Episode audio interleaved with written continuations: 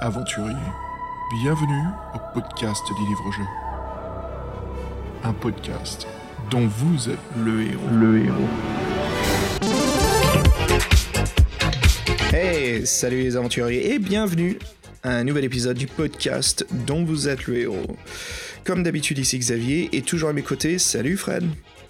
Salut Xav et salut les aventuriers, ça fait content de se retrouver dans ce dimanche ensoleillé. Euh, moi pour ma part Xav, là j'ai un sacré panorama et c'est une première pour moi de faire un podcast en vacances, mais euh, sympa de te retrouver euh, et prendre un, petit, moment avec toi. Alors écoute, moi c'est de la merde ici, il pleut, il y a de la neige, il y a du verglas, c'est tout dégueulasse, vachement gris, super couvert, donc décris-moi s'il te plaît, avec plaisir, ce panorama que t'as. Bah, euh, je suis à Gérardmer dans les, dans les Vosges, Gérardmer, Gérardmer, je sais pas trop comment on dit, là, où il y a un festival de films fantastiques, il est passé, c'était il y a un mois, et en fait euh, je suis euh, bah, sur la, montagne qui mène aux pistes, et j'ai une vue sur le lac, et franchement, hier soir j'ai eu un, coucher de, soleil magnifique, et là, de, là où, au moment où je te parle, bah, j'ai la vue sur le lac, et c'est plutôt sympa. Il fait bon, il fait vachement bon, il y a quand même du, de la neige si on veut neiger, donc... C'est ce que je vais faire demain. Donc là, euh, un cadre idyllique, franchement, et on respire. Hein. C'est tout est bien, les étoiles elles sont bien. c'est ça, ça, détend, ça repose et franchement, c'est un endroit qui me plaît bien. Je me demande, bah, je me demande si je retournerai pas euh, dans d'autres circonstances, mais c'est vraiment sympa. Oh, voilà. Peut-être, euh, peut-être pour voir le, le, le cinéma fantastique, le, bien sûr, le Jardin mer. Bah, je pense que ouais, le festival, ça doit être un truc énorme ici, parce que c'est pas très grand, donc euh, avec tous les festivaliers, euh, tous les grosses pointes, ouais, ça doit être le, le grand truc. Et je pense que quand ils l'ont fait, il devait neiger euh, comme pas deux, et donc le cadre devait vraiment être enchanteur, idyllique, mystérieux, et je pense que ça fait partie de l'ambiance aussi. Mm. Alors, tiens, petit trivia euh, pour le Festival Fantastique. Euh, Est-ce que tu sais quel était le premier grand film de science-fiction qui a été montré au, au tout premier Festival de Gardner C'est pas Alien, non? Non, Terminator. Terminator. Sacrée ouverture. Hein bah ouais, ouais, ouais, ouais. mais c'est un sacré festival. En plus, il y en avait plusieurs. Avoriaz, je sais plus, ça existe encore. Mais... Non, mais je crois que ça existe toujours, mais ça a juste changé de nom. Euh, souvent, tous ces festivals d'époque, ils, ont, ils existent toujours. C'est juste qu'ils ont changé de soit d'emplacement, de ville où ils sont. Ouais, ouais. C'est juste le Moi, nom. j'ai pas, j'ai pas, c'est vrai que j'ai pas fait l'historique du festival, mais bon, oui, euh, donc c'est comme un festival qui dure, donc ouais, ça a l'air sympa, quoi. Mm -hmm. Mais le cadre, le vrai cadre est vraiment sympa. Bon, après, les Vosges, c'est pas très grand, je crois, au culmine, euh, mais c'est même pas 800 mètres, mais euh, sympa quand même, quoi. Puis, tu sais, c'est forêt de pins partout, donc c'est. Mm c'est joli quoi. Ah, super. Bah ouais, ouais, ça change moi de la vue de, de, la ville avec euh, la neige partout, euh, les accidents constamment à cause du verglas euh, qui se dissimule entre les, les, plaques de, de neige. Saloperie. Mmh. Enfin, bah écoute, voilà, sympa, sympa, Fred, de ce paysage. Bah, on se retrouve, hein, c'est pour reprendre la suite d'Infocom, voilà, comme on a promis aux aventuriers, tout dans le même mois, gros sacré mois du, livre-jeu version euh, jeu PC, hein, version informatique. Fred, euh, dernière question par contre sur tes vacances, est-ce que tu as emporté avec toi un livre dont vous êtes le héros? Bah ouais, on a fond dessus, on travaille. Là, j'ai euh, pris ma, ma version que tu m'as offerte des 7 serpents là. Et j'ai repris tout ce que j'avais fait dans les autres aventures, j'ai fait tout mon inventaire et j'ai commencé à lire les paragraphes. Et euh, been ready, my god. Hey, super. de même, de même. Donc ça, ça, va vraiment être chouette. Comme on avait expliqué aux, aventuriers, Fred va faire la version euh, euh, bah voilà, imprimée, la version classique, et moi je vais donc attaquer la version de Inkle des 7 serpents. Comme ça, on, pourra discuter tous les deux des, différences de ce que Inkle a ajouté, et bien sûr voir les petits détails qui changent. Voilà, ça va être sympa, hein, Fred. Ouais, ouais, ça va être sympa. Puis un, un, dur challenge, que moi je suis pas très verni dans les livres dont le héros, donc j'espère. Euh... Bon, je pense qu'à deux, on en Tu rigoles, quoi, ça a changé depuis. Euh, T'en as fait un sacré paquet. Oui, mais c'est pas pour ça que j'arrive forcément. Regarde, les deux derniers que j'ai fait, euh, j'avais pas trouvé l'arme, donc j'ai dû chanter dans les objets. En fait, le, le, le test, je l'ai foiré. Ça, c'est pas une question Et... de, de, de, de, chance. Enfin, si, c'est complètement une question de chance. C'est pas une question d'expérience. C'est juste que toi, tu prends toujours à droite quand il faut prendre à gauche, ou à gauche quand il faut prendre à droite. Moi, je prends à gauche tout le temps, donc normalement, euh, des fois, je devrais tomber juste, hein, mais non. T'as l'impression que les écrivains ils font exprès qu'à qu gauche c'est toujours la merde Je sais pas, il faudrait, faudrait, faudrait, faire une étude sur plusieurs cas avec différents auteurs, mais. Faut faire la spirale, Fred, toujours à droite. Euh, mais si une fois gauche-gauche, ça m'avait servi, c'était dans le premier sorcellerie où j'étais en deux paragraphes, j'étais tombé sur la manticore. Alors ça, c'était cool. pas mal. en effet, t'es pas tombé dans le trou des, le nid de serpent, là, où on peut glisser et se casser la gueule, mm. puis après il faut appeler Libra si on veut s'échapper, si on est dans la merde. Mm. Enfin bref, ouais. Que de, que de bons souvenirs. Alors, euh, dis-moi, euh, avant qu'on reprenne, euh, bah écoute, Infocom, on a pas mal de choses à dire hein, pour faire le topo. bah dans ce numéro, ça va être la chute d'Infocom. mais avant cela, on va quand même continuer à parler de, bon, comme on disait, hein, 1984. C'était la, grande époque de production, là où ils ont produit le plus de, de jeux texte-aventure. Et puis on va voir que 85, aux années qui suivent, il y aura quand même pas mal de jeux, mais on va sentir je dirais pas Fred une dégradation, mais plus euh, un changement. On sent qu'ils veulent s'adapter, qu'ils veulent créer quelque chose, malgré qu'ils veulent vraiment pas s'adapter au style graphique. Tu vois ce que je veux dire? On sent une résistance en pensant qu'ils peuvent améliorer le texte aventure vers d'autres possibilités, mais en final, c'est que des bêta-tests qui paieront pas. Mmh, malheureusement.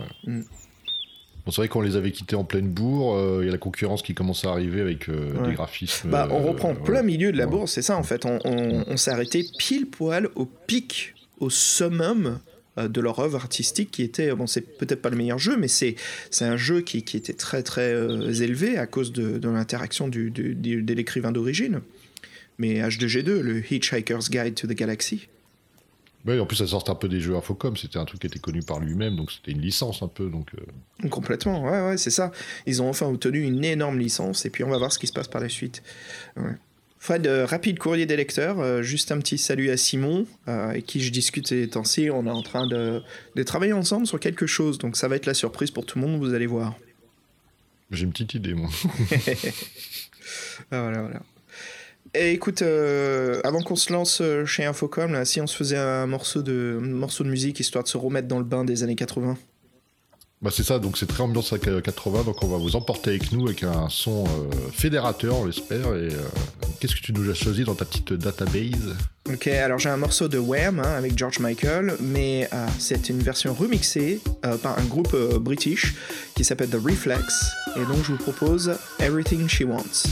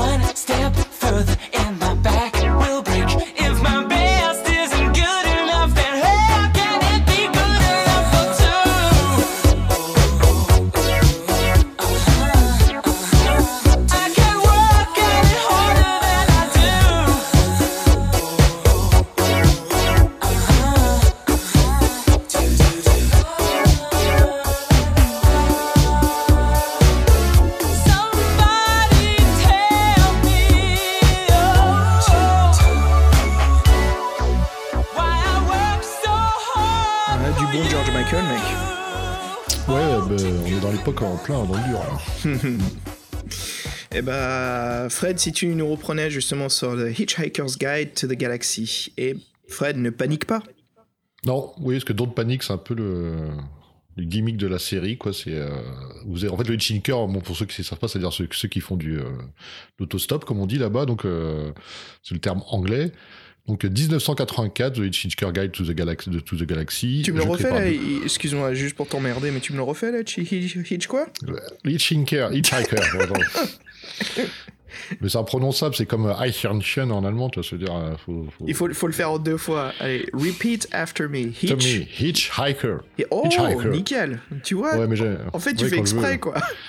Mais j'aime bien, mais sans personne va comprendre si je, si je fais Hitchhiker, tout ça change tout. Alors, Oh, Hitchhiker, putain, euh, ah ouais, on sent ton allemand là hein, quand, tu, quand tu le fais comme ça. Hitchhiker. Hitchhiker. Il faut oui, les H expirées, c'est comme en anglais. Bon, bref. Donc, euh, 84 pour ce fameux guide. euh, Douglas Adams et Steve Meretsky sur le thème de la science-fiction loufoque. Donc, on en a parlé, c'est tiré d'un roman euh, du même nom euh, de Douglas Adams. C'est très humoristique. euh, bah, pour ceux qui. Y a un film qui est sorti euh, au début 2000, je crois, qui, reprenait un peu le premier bouquin. Donc, qui est-ce qu'on est? On, on incarne Arthur Dent, on est un pauvre terrien. euh, donc, la maison, notre maison va être détruite. Parce qu'en fait, il y, a une, euh, il y a des autoroutes qui vont, vont passer, donc on est les seuls qui résistent euh, à cette autoroute, et on est les derniers à être entourés par le chantier. Notre maison est en plein milieu. Et euh, là, c'est l'arrivée des bulldozers, c'est bientôt la fin. Et en fait, il y a un ami un peu loufoque à nous qui arrive, qui s'appelle le préfet Ford. Il arrive en soucoupe volante, ce, fier ami, accompagné euh, d'autostoppeurs qu'il a trouvé dans l'espace. Et là, il nous dit qu'il faut qu'on le suive absolument, car c'est pas notre maison qui va servir d'autoroute, là, c'est carrément la planète Terre. Elle se retrouve euh, sur une autoroute euh, interstellaire euh, galactique. Donc, ils vont tout simplement la, la raser, parce que c'est peanuts pour eux. Donc ça, c'est un peu la situation de départ. Donc après, on est parti dans une grande aventure où forcément, sans notre berceau natal, bah, on essaimera dans toute la galaxie. on n'aura plus de chez nous, donc on sera entouré de nos amis. Donc c'est toute une, toute une, une épopée, hein, guide galactique. Et euh, comme d'habitude, vous souvenez-vous-en, euh, il y avait des super, goûts- il y a des super, comment on appelait ça au fait les, euh, C'est pas les goodies, on avait dit, c'était les. euh, Ah bah enfin, c'est eux qui disent, c'est surtout ça. Juste, juste pour en rediscuter euh, la dernière fois, pourquoi c'est pas des goodies et des Phillies? La différence du goodies, c'est goodies, c'est quelque chose qu'on donne gratuitement, bien sûr. C'est un, c'est un petit good. Euh, good, bien sûr, en anglais, qui veut dire un, un item, un, comment dire, un, élément. Euh, par contre, le Phillies, euh, Infocom avait joué là-dessus, justement, sur le terme du fil, donc ressentir, car c'était des objets qui sortaient du jeu. Souviens Fred, c'était des éléments qui existaient dans le jeu qu'on avait justement accès physiquement, donc d'où le jeu de mots, le Phillies. Ouais, donc ils étaient nombreux, les Phillies, pour ce jeu, donc avec le fameux badge Don't Panic euh, inscrit dessus. Il y avait un petit bout pelucheux euh, trouvé dans la maison du héros, un catalogue de, vente de livres euh, d'une maison d'édition méga dodo, et euh, les ordres officiels de destruction de notre maison par les, protagonistes du chantier, ainsi que ceux de la planète Terre. Et on avait même droit à une paire de lunettes, un bout d'espace intersidéral, sous, mis sous sachet plastique, alors pour vous dire que c'était le festival. Hmm. Et le, ouais, le, alors le badge était très sympa, euh, très vert, très fluo, et c'était... euh, en fait, on, tous ces aimants-là, ouais, c'est c'est- con, mais ça nous, met- ça nous met vraiment dedans, quoi. Ces petits, euh, petits détails. Et là, pour, la, pour le jeu, donc c'était fond, euh, fond bleu, euh, bleu, on va dire... euh, Bleu, ciel clair avec une espèce de typo euh, verte bleu. Alors c'est un peu bleu sur bleu, Mm. mais ça, ça fait très intersidéral. Et comme le bouquin, le titre fut un succès euh, à la fois critique et commercial. Il était prévu de faire une suite à ce premier épisode, mais il sortit jamais pour d'ob- d'obscures raisons. Et on peut même vous révéler que derrière Zork, c'est euh, la meilleure vente euh, d'Infocom, donc euh, c'était assez énorme à l'époque. Et bon, après, c'est vrai que bon, c'est quand même un, phénomène qui est plutôt anglo-anglais, Hitchhiker Guide to the Galaxy, parce que bon, en France, c'est pas extrêmement connu. À part le film, euh, l'adaptation qu'on a eue. euh, ouais, mais, ouais. mais même il a pas, il a pas spécialement marché en France. Non. hein. Non. donc euh, Quel est le secret de l'univers, Fred euh, la, la serviette. Non, 42, c'est pas ça? Je sais plus, ouais, il était tellement loufoque ce film. il faut toujours avoir une serviette sur soi. hein, Ouais, il faut toujours avoir une serviette de bain sur soi, ça, ça, ça, j'ai retenu, mais le reste. euh, alors, euh, pour savoir, en- pour, célébrer les, pour célébrer les 30 ans du, du jeu d'Infocom avec euh, Douglas Adams, euh, le jeu est accessible sur Internet. Voilà, vous pouvez taper juste Hitchhiker's Guide to the Galaxy ou, pour faire plus rapi- rapidement, hein, vous tapez H2G2. Et puis suivi par Infocom et vous allez tomber, je crois que c'est sur un site web de la BBC ou euh, un site UK où justement vous aurez accès au texte aventure complet que vous pouvez jouer en ligne. Donc voilà pour ceux qui, euh, pour les anglophones ici ou les bilingues, profitez-en, c'est gratos, c'est assez sympa. Donc euh, quand vous faites chier au boulot, boum, un petit texte aventure, hein, ça passe le temps. Et ça amène à vendredi plus rapidement. Et je peux dire que je viens juste de comprendre, ça y est, ce que ça veut dire H2G2. J'avais jamais compris avant, mais oui, Hitchhiker, Guide to the Galaxy, je viens juste de comprendre, comme quoi on en apprend tous les jours. Génial, génial. Bah écoute, après ça, on va retourner sur les jeux polars. hein. Donc on est toujours en 84, c'est l'année du, succès d'Infocom. Et là, euh, on discute donc de Suspect, avec une excellente couverture où on voit plein de visages, mais attention, des visages complètement loufoques. On a un sorte de Hunter Thompson avec son bob, on a un loup-garou, un vampire, on a un shake. euh, une, danseuse de l'opéra français ou italien. On a un mec avec euh, un bandana de Batman à l'année 70. Donc euh, voilà, plein plein de suspects sur la couverture. Euh, Peut-être c'était une mascarade ou un, un Halloween, une fête d'Halloween voilà, il s'est passé quelque chose, tout le monde est déguisé. Donc couverture assez cool. C'est le jeu est écrit et créé par Dave Liebling et voilà, bien sûr, on retourne sur le thème de l'enquête policière. Alors, pour le synopsis, voilà, nous sommes le soir d'Halloween, le joueur incarne un journaliste et participe à un bal masqué dans une soirée très privée où ne sont invités que des gens de la haute société. Mais un meurtre est commis, hein, l'un des invités a été assassiné, et l'un des participants de cette soirée ben voilà, veut nous faire porter le chapeau. Donc euh, il y a plein de fausses preuves qui s'accumulent, le- la police ne croit pas du tout, donc c'est à nous justement de, de démasquer rapidement euh, qui est le meurtrier, et euh, qui s'amuse bien derrière nous pour, nous faire porter euh, un tel pétrin. Donc euh, Aventure très sympa. Encore une fois, on reconnaît le système de la course contre le temps d'Infocom, qui était un peu une de leurs signatures de, de difficulté. C'est un jeu très très sympa. hein. Alors la petite anecdote, c'est que Infocom, pour la promotion de ce titre, organisa justement une murder party dans un hôtel très très particulier à Massachusetts, ce qui fut un grand buzz à l'époque. Tout le monde en discutait, donc les ventes de jeux se sont très bien faites. Euh, les euh, filis de ce jeu seront un livre qui parle des crimes modernes. On a aussi un reçu de location d'un costume, une invitation pour le bal costumé, et une note de direction de notre patron et un article d'un quotidien. Donc voilà, on sent qu'on est euh, pseudo-journaliste ou enquêteur ici, ce qui est assez sympa, sympa. Pour le design du jeu, hein, c'est marrant qu'on dit design, Fred, parce que c'est que les couleurs du texte et du fond. Oui, c'est ça, mais ça joue quand même. hein. Ça joue énormément. Alors comme ici c'est la course contre le temps sur euh, euh, notre notre non culpabilité, comment dire, notre innocence. Euh, Tout en haut à gauche il y a le lieu où l'on se trouve et en haut à droite se trouve le temps. Donc quelle heure il est en réel dans le jeu. Alors faites attention, quand vous tapez trop de questions, quand vous examinez un objet trop longtemps, bah, le temps va passer de plus en plus vite. Après ça, c'est un fond noir et puis un texte craie blanc, donc euh, très très classique, parfait pour euh, créer l'ambiance d'Halloween, hein, super flippant de jouer la nuit. euh. donc ouais, assez sympa. Donc très très bon jeu de, leur trilogie, comme ils font, hein, comme je t'avais dit, Fred, ils font toujours des pseudo trilogies de, de SF, de d'heroic fantasy, et puis euh, bah là c'est la trilogie du polar. Fred, ça nous ramène justement vers, euh, alors attention, un grand grand classique d'Infocom, un petit, une petite, je dirais c'est leur petite euh, perle rare, tu sais, le celui qui est passé peut-être un petit peu inaperçu, qui s'est bien vendu, mais jusqu'à aujourd'hui c'est vu comme un très très bon jeu. Ouais, exact. En plus, la couverture, c'est un gros caillou euh, rose qui irradie, euh, le Wishbringer, donc c'est la perle rare. Donc le fameux euh, Wishbringer, euh, Wishbringer, euh, créé par Brian Moriarty sur le thème de Rick Fantasy, comme on disait. Donc c'est quoi le, pitch, le topo? Donc on est coursier dans un petit village appelé Festeron. On doit livrer un courrier dans une étrange boutique de magie tenue par une dame bien âgée. Et en fait, dès qu'on arrive, elle nous demande notre aide. Elle nous révèle que son chat a été enlevé par un monstre appelé The, Evil One. Evil One, ça fait peur quand même. Et euh, aussitôt, dès qu'on a accepté, on atterrit dans un monde parallèle d'Heroic Fantasy. Tiens, ça me rappelle euh, quelque chose. Hmm. Rempli, rempli de monstres. Et là, euh, là, on est tout seul. Il n'y a personne qui nous accompagne. Et on se rend compte rapidement qu'on a été piégé par cette vieille femme et on doit trouver euh, la sortie. Et pour trouver la sortie, il faut trouver la pierre magique, la fameuse Wishbringer qui est. En rose, c'est les, les, les, pierres qui sont roses, c'est quoi? C'est les, je sais pas, c'est les topazes, non, c'est pas ça. Bref. Et rubis Enfin rose, non Rubis, c'est rouge, je sais pas. Rose, rose, je sais pas. Donc ça se trouve, ça n'existe pas. Donc c'est pour ça qu'on est dans l'Heroic Fantasy.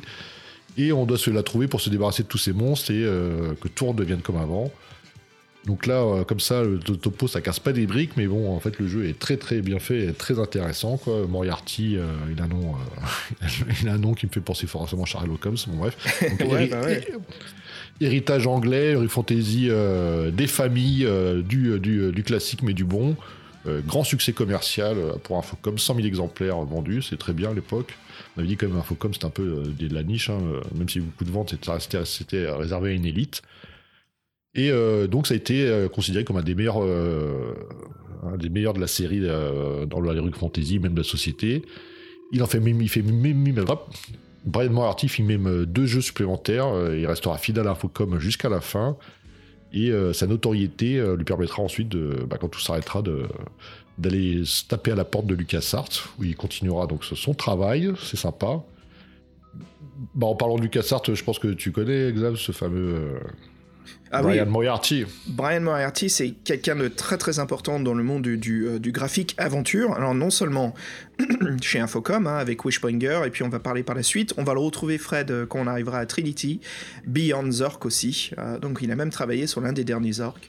Mais chez LucasArts, c'est oui, c'est un très très grand artiste parce qu'il a fait deux grands jeux. un d'Heroic Fantasy qu'on connaît tous qui s'appelle Loom, qui est l'un des tout premiers jeux de, de LucasArts. Hein. Euh, visuel, ce fameux magicien qui utilise une flûte euh, et on utilise justement des, c'est un puzzle de morceaux de composition dans un univers pour faire avancer les choses, très très beau. Et puis en 1985, voilà, c'est aussi euh, c'est quelqu'un qui a participé à l'amélioration du script de The Dig, qui est l'un des très très grands jeux d'SF de, de LucasArts. Mm. Mm. Et Fred, les Phillies de, de justement de, de Wishbringer, Ouais, donc ils ont, on disait que c'était le jeu légendaire et Fleas légendaire, ce qui nous ont reproduit la fameuse euh, pierre magique. Et en fait, cette pierre magique a été euh, phosphorescente, le fameux truc qui était génial quand on était petit. Euh, dans le noir, tout d'un coup, ça se mettait à briller. Donc c'était magique. Tu veux, tu veux que je vérifie ça? Je l'ai en face de moi là. Bah vas-y, fous-toi dans le noir, mon gars. Alors attends, j'ai le Witch Begin ici. Hein. Je mets, je mets, je, mets pas des gants. Je suis pas aussi foufou que ça. Alors si tu veux, Fred, avec les auditeurs, on peut faire une version live là des Phillies. Ah oui, donc après, tu as une enveloppe que tu dois décacheter. Alors, je pense que tu, ne le feras pas. Alors, j'ai la version Commodore 64. Donc là, j'ai le floppy. Alors, j'ai la lettre à livrer qui est de The Tower au propriétaire du vieux magasin magique à Rantia. Alors, l'enveloppe a été ouverte, hein, hélas. Donc, la personne à qui je l'ai acheté l'a ouverte. Comme j'en parlais dans l'autre épisode, c'est très difficile d'avoir tout nickel. Alors, Fred, c'est un très très beau papier craft et t'as l'impression que c'est écrit avec du sang. Alors, ah l'enveloppe est écrite, je traduis de l'anglais au français, délivrez-moi à la boutique magique avant que la lune s'installe ou tu ne verras jamais ton chat. Et en bas, c'est signé The Evil One. ah oui. Qu'est-ce que j'ai d'autre ici, Fred? Euh... Normalement, t'as une carte postale. Yep, j'ai la carte postale ici. Après, j'ai la pub d'Infocom d'époque. Hein. Euh, alors, j'ai une euh, enveloppe, en fait, c'est pour acheter le guide hein, pour les solutions, bien sûr, hein, l'équivalent du DLC d'aujourd'hui. J'ai une carte business euh, retournée à Infocom pour savoir si leur jeu nous plaise, donc c'est du, du feedback. Elle est pré-timbrée. Tu crois que je devrais le faire bah, ce que j'allais dire, fais-le. je suis pas loin, en plus, je pourrais y aller à pied, hein, c'est à 125 comme. non, mais c'est vrai, je pourrais y aller à pied, quoi. C'est à, c'est à... 12 blocs. c'est pas loin, ouais. C'est peut-être une demi-heure de marche. Et 125 euh, Cambridge Park Drive, Cambridge, Massachusetts. Ouais. donc je pourrais aller les voir, tiens. Euh, j'ai une carte. Une carte du village. Ouais. Ouais, avec un drôle de plan par-dessus. Qu'est-ce que je devrais avoir d'autre Tu dois avoir un livre sur la légende de Wishbringer. Yes, The Legend of Wishbringer. Je feuille rapidement. Oh, Fred, c'est très joli à l'intérieur. Donc c'est comme un livre de fables, la première lettre étant très très grand, avec Mhm. une illustration autour. Et puis dedans, il y a pas mal de de- d'illustrations Pendragon. Enfin, plus thème Pendragon. Ouais, ça parle de les chapitres. Puis après, à la fin, il y a le, le guide du jeu. Donc après, tu vois, à la fin de ces magazines, il y a toujours un petit peu les explications pour jouer au jeu. Alors, Qu'est-ce qu'il devrait y avoir d'autre? Et savoir donc si la pierre elle est phosphorescente. Eh ben, saloperie, j'ai... Ah, là, voilà, la pierre. Putain, je croyais que je l'avais pas. Euh... Ok. Euh, je crois qu'il y a un petit dégât du temps, là. Comme c'est sorti en 85, ma pierre, elle est toute verte. Complètement. Euh, tiens, je la mets dans ma main. Hey, elle brille, ouais. Bah oui, c'est la phosphorescence naturelle. Oui, c'était des trucs euh, comme les petites lucioles vertes, ouais. C'était ça. forcément vert en fait. ouais. Euh, elle brille toujours. ouais, complet. Maggie. Voilà, voilà. Maggie, mais- Bon bah voilà, c'était donc le- c'était le grand truc Wishbringer. euh, donc là on était toujours dans les pleines apogées, les pleines bourres euh, 85 des jeux excitants. Et donc il y a un autre livre de science-fiction qui sort après, un autre livre, un autre jeu. Oh, ça tombe parfaitement, c'est mon préféré, Fred. Ah, J'ai Ah. un coup de cœur pour celui-ci. Je sais que j'ai parlé un peu plus tôt, il y en a d'autres que j'aime beaucoup, Cutthroats, mais celui-ci, on en a même parlé un petit peu avec Fabien, donc c'est A Mind Forever Voyaging. Donc traduction française, ça serait... euh, Un euh, esprit toujours, un esprit toujours en, en voyage, c'est moche, Ouais. mais euh, Ouais, un, un esprit constamment en voyage. Ouais, il y a une version plus poétique de traduire tout ça, mais bon, on n'est pas là pour commercialiser le jeu, quoi. on n'est pas le marketing. Alors, Mind Forever Voyaging, c'est euh, un jeu créé par Steve Muretsky sur le thème de la science-fiction. Donc c'est leur tout premier jeu. euh, pardon. Donc voilà, c'est leur euh, deuxième jeu de, de 1985. Et euh, bon, je vais en parler un petit peu plus, Fred. Je vais raconter aussi aux aventuriers pourquoi, pourquoi ce jeu est très très différent. Euh, mais bon, le synopsis. Alors, on est en, 19 on est en 2031. C'est le chaos partout. hein, c'est un peu la dégradation du monde. hein. La criminalité, l'anarchie, le chômage, euh, puis rien ne va. hein, le prix de l'essence, tout est. C'est la galère. Et justement, on incarne un ordinateur très très intelligent appelé le Prisme, qui est conscient des problèmes et qui est capable de voyager dans le futur pour essayer de comprendre ce qui se passe pour sauver l'humanité. Alors les Phillies, Fred, de ce jeu sont un petit livret qui raconte euh, le prologue de cette histoire, parce que c'est un jeu très très complexe malgré ce qu'on pense. euh, c'est assez profond, il y a beaucoup beaucoup de texte qui a été écrit pour. Euh, il y a un soi-disant euh, authentique stylo de 2031, haha. Euh, un plan et un magazine touristique de l'état du Dakota où se situe l'action et un, un disque rond qui sert en fait de. C'est un sorte de décodeur de code secret. Alors, euh, en plus, ça ressemble au disque de stationnement si voilà, vous vous garez à Paris ou n'importe quelle grande ville. Euh, Qu'est-ce qu'il y a d'important, Fred, pour ce jeu? Bah, En fait, c'est pas un jeu où il y a énormément de puzzles, c'est plus, il y en a toujours un petit peu, mais c'est un jeu qui se concentre beaucoup plus sur l'atmosphère et euh, le développement du monde, donc le développement de l'histoire, là où on se trouve, du storytelling. Donc on voyage à travers le monde, on a beaucoup de textes qui apparaissent sur l'écran, on se retrouve à lire plus un, un livre euh, que, euh, que en fait un texte d'aventure. Et pour le lier au livre dont vous êtes le héros, c'est comme si on passait d'un défi fantastique à un 4 du Graal ou un loup ardent. Tu vois ce que je veux dire? Ouais, tout à fait. ouais. Mm, mm. Donc j'ai un coup de cœur parce que j'ai j'ai joué très très jeune euh, sur... hmm, je crois que c'était un IBM à l'époque hein, qu'on avait eu à Radio Shack. Euh, ou alors c'était un PC Junior un Tandy 1000, tous les, les vieux ordi d'époque. Hein. Je sais pas à qui ça cause aux aventuriers qui, qui sont de cette genèse-là, qui ont grandi avec ça, gamin. Et euh, toi, Fred, c'était la Commodore 64, c'est ça hein? Ouais, Commodore euh, que j'ai commencé souvent ouais, Mhm. en, or- en ordi, ouais. Et bah ouais, alors c'est un jeu qui marque, c'est une très très belle aventure quand on est gamin, de lire ce texte, c'est très inspirant, ça crée tout ce visuel, ce, ce monde impressionnant. Et euh, je pense qu'aujourd'hui, on pourrait même le situer comme, euh, tu sais, c'est... euh, Il y a eu un mouvement de ces jeux-là qui sont sortis il y a quelques années qui s'appelle les Walking Simulator. Donc les grands classiques du Walking Simulator, c'est... Il y a de... Comment ça s'appelle Je réfléchis un petit peu sur console, Fred, il y en a pas mal. Euh, mais bien sûr, Xav, il n'arrive pas à en citer un, comme d'hab. Comme d'hab. Oui, Comme euh, fait chier. J'essaie d'en trouver au moins pour les aventuriers, pour, pour ceux qui ne connaissent pas justement le. Ah, il y a euh, What Happened to Edith Finch? C'est ça, Edith Finch. On a aussi. euh, The Vanishing of Ethan Cole, Everybody's Gone to the Rapture, et un des grands classiques du Walking Simulator, c'est euh, Dear Esther, qui était sorti sur Steam tout au début. Euh, donc c'était peut-être l'un des tout premiers à créer ce genre. Donc qu'est-ce qu'un Walking Simulator? Bah, C'est un jeu qui est vu à la première personne, mais c'est pas un FPS, il n'y a pas du tout de, tir ou de ciblage, hein. c'est un jeu justement où on expérience le monde en marchant dans cet univers qui a été créé tout en 3D. Et souvent, il y a une voix off où on trouve des parchemins, il y a une histoire qui se développe devant nous, des personnages qui parlent, mais ça suit pas les conventions du, du FPS ou du jeu, justement. C'est plus une, narration interactive. Voilà. Où on est euh, participant et il y a quelques puzzles euh, qui se développent au fur et à mesure. Mais, alors je sais qu'on vient en tête, c'est Myst. Hein, ça, ressemble beaucoup à Myst, je dire. Ouais, ça ressemble beaucoup, mais imagine Myst sans les puzzles. Donc où on se balade dans l'univers. Mm. Donc il y a toujours quelques petits puzzles, ça se fait de plus en plus maintenant dans les walking simulators, mais c'est très très limité, c'est pas vraiment des puzzles, c'est plus des étapes de progression.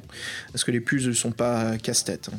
Donc euh, c'est assez sympa. Donc voilà Fred, mon petit, euh, mon petit coup de cœur. Les aventuriers, si vous voulez que je vous conseille un seul Infocom et vous êtes fan de narrative, de, fiction, je vous conseille Mind Forever Voyaging. Mais Fred, on est qu'au summum là, on a encore euh, plein d'autres jeux à faire.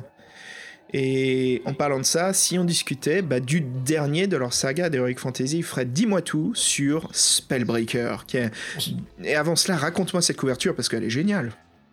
Ah bon, moi je trouve que ça ressemble à une icône de, de, programme euh, pour euh, de programme pour un téléphone portable. Et, les, goûts et les couleurs, c'est parfait là. Hein. Ouais, euh, tu dis que j'ai un gros j'ai un gros TDC, t'es pas t'es bien, t'es pas t'es pas sympa. c'est quoi je non, en fait je vois pas, je vois moi je vois une, une case avec une, une, cerise dedans avec des, éclairs verts, je comprends pas trop ce que ça représente. Bah écoute, laisse-moi choper le boîtier, je l'ai ici. Oh, je veux pas le faire pour tous les jeux bien sûr, hein, juste. Spellbreaker. Alors, on a une image, je crois que c'est illustré. Euh, donc déjà, la typo de Spellbreaker, elle est écrite comme une charte géométrique. Donc on voit des, euh, spirales et des ronds, comme si c'était un peu Van, euh, Da Vinci qui l'avait fait. Et puis bien sûr, voilà, comme on disait, c'est le troisième dans la saga, ce qu'ils appellent la saga Enchanteur, donc Enchanteur, Sorcerer et maintenant Spellbreaker. L'illustration, c'est une plaque de verre avec un cube posé par-dessus, un sort de cube magique avec un hiéroglyphe, et on voit qu'il y a une couleur qui émane de, ce cube, même un rouge qui sort de l'hiéroglyphe, et qui crée un sort de, de, de tourbillon de couleur verte et néon qui se reflète sur cette plaque. Donc c'est un peu l'objet magique, je pense, Fred moi j'ai rien compris, mais bon, euh, on dirait un cube quoi. Un cube Merde, j'ai mal expliqué ou. Fuck. J'ai mal expliqué, c'est ça ou. Non, non, mais moi, là, je suis face à l'image, de toute façon, je comprends pas. Je comprends Mais bon, oui, euh, t'as une charmante théorie. Donc, euh, on a, tu l'as dit, chapitre final de la trilogie, trilogie Enchanter. Donc, on, donc, on pensait qu'on avait débarrassé le royaume de tous les mauvais sorts. On se trompait lourdement. En fait, ce qui se passe, c'est que plus personne n'arrive à, se servir de la magie, les sorts ne fonctionnent plus. Il y a une sorte de malédiction qui s'est abattue euh, sur le monde. Et euh, en profitant de cela, euh, le mal intervient de nouveau. Et là, ça sera effectivement le combat final, où avec cette absence de magie, on sera un peu diminué forcément. Donc un chapitre qui clôt une jolie trilogie. Là, on est encore en plein summum 85. Et euh, donc là, c'était euh, fond bleu sur bleu encore. Et ce qu'on n'a pas parlé de ce qui était sympa dans le celui d'avant, là, c'est euh, mhm. que c'était fond blanc sur typo noir. Et c'était l'inverse de ce qui se fait d'habitude. Et rien que ça, je trouve que ça fait très SF. Moi, c'est con, mais rien que ce, ce petit fond, là, ça, ça, ça, change pas mal de choses. Et donc là, on avait droit à un pins. Donc les fameux pins des années 80-90. C'était un pins de la guilde des, des, enchanteurs. Et il y avait des cartes de magie et un catalogue de vente par correspondance de Frobose qui présente de nombreux articles de magie. Donc tout ça, c'était euh, le délire, ça nous mettait bien dans le monde. Donc là, c'était un peu le. On est au summum. Là, on va parler du dernier jeu. Euh, là, qui sort en... dernier jeu qui est un peu la fin de cette période de béni des 84-85. Euh, Donc là, il sortir en 86. C'est Baliou. Et encore un jeu qui change d'univers et qui repasse à, l'enquête policière. Mm, mm.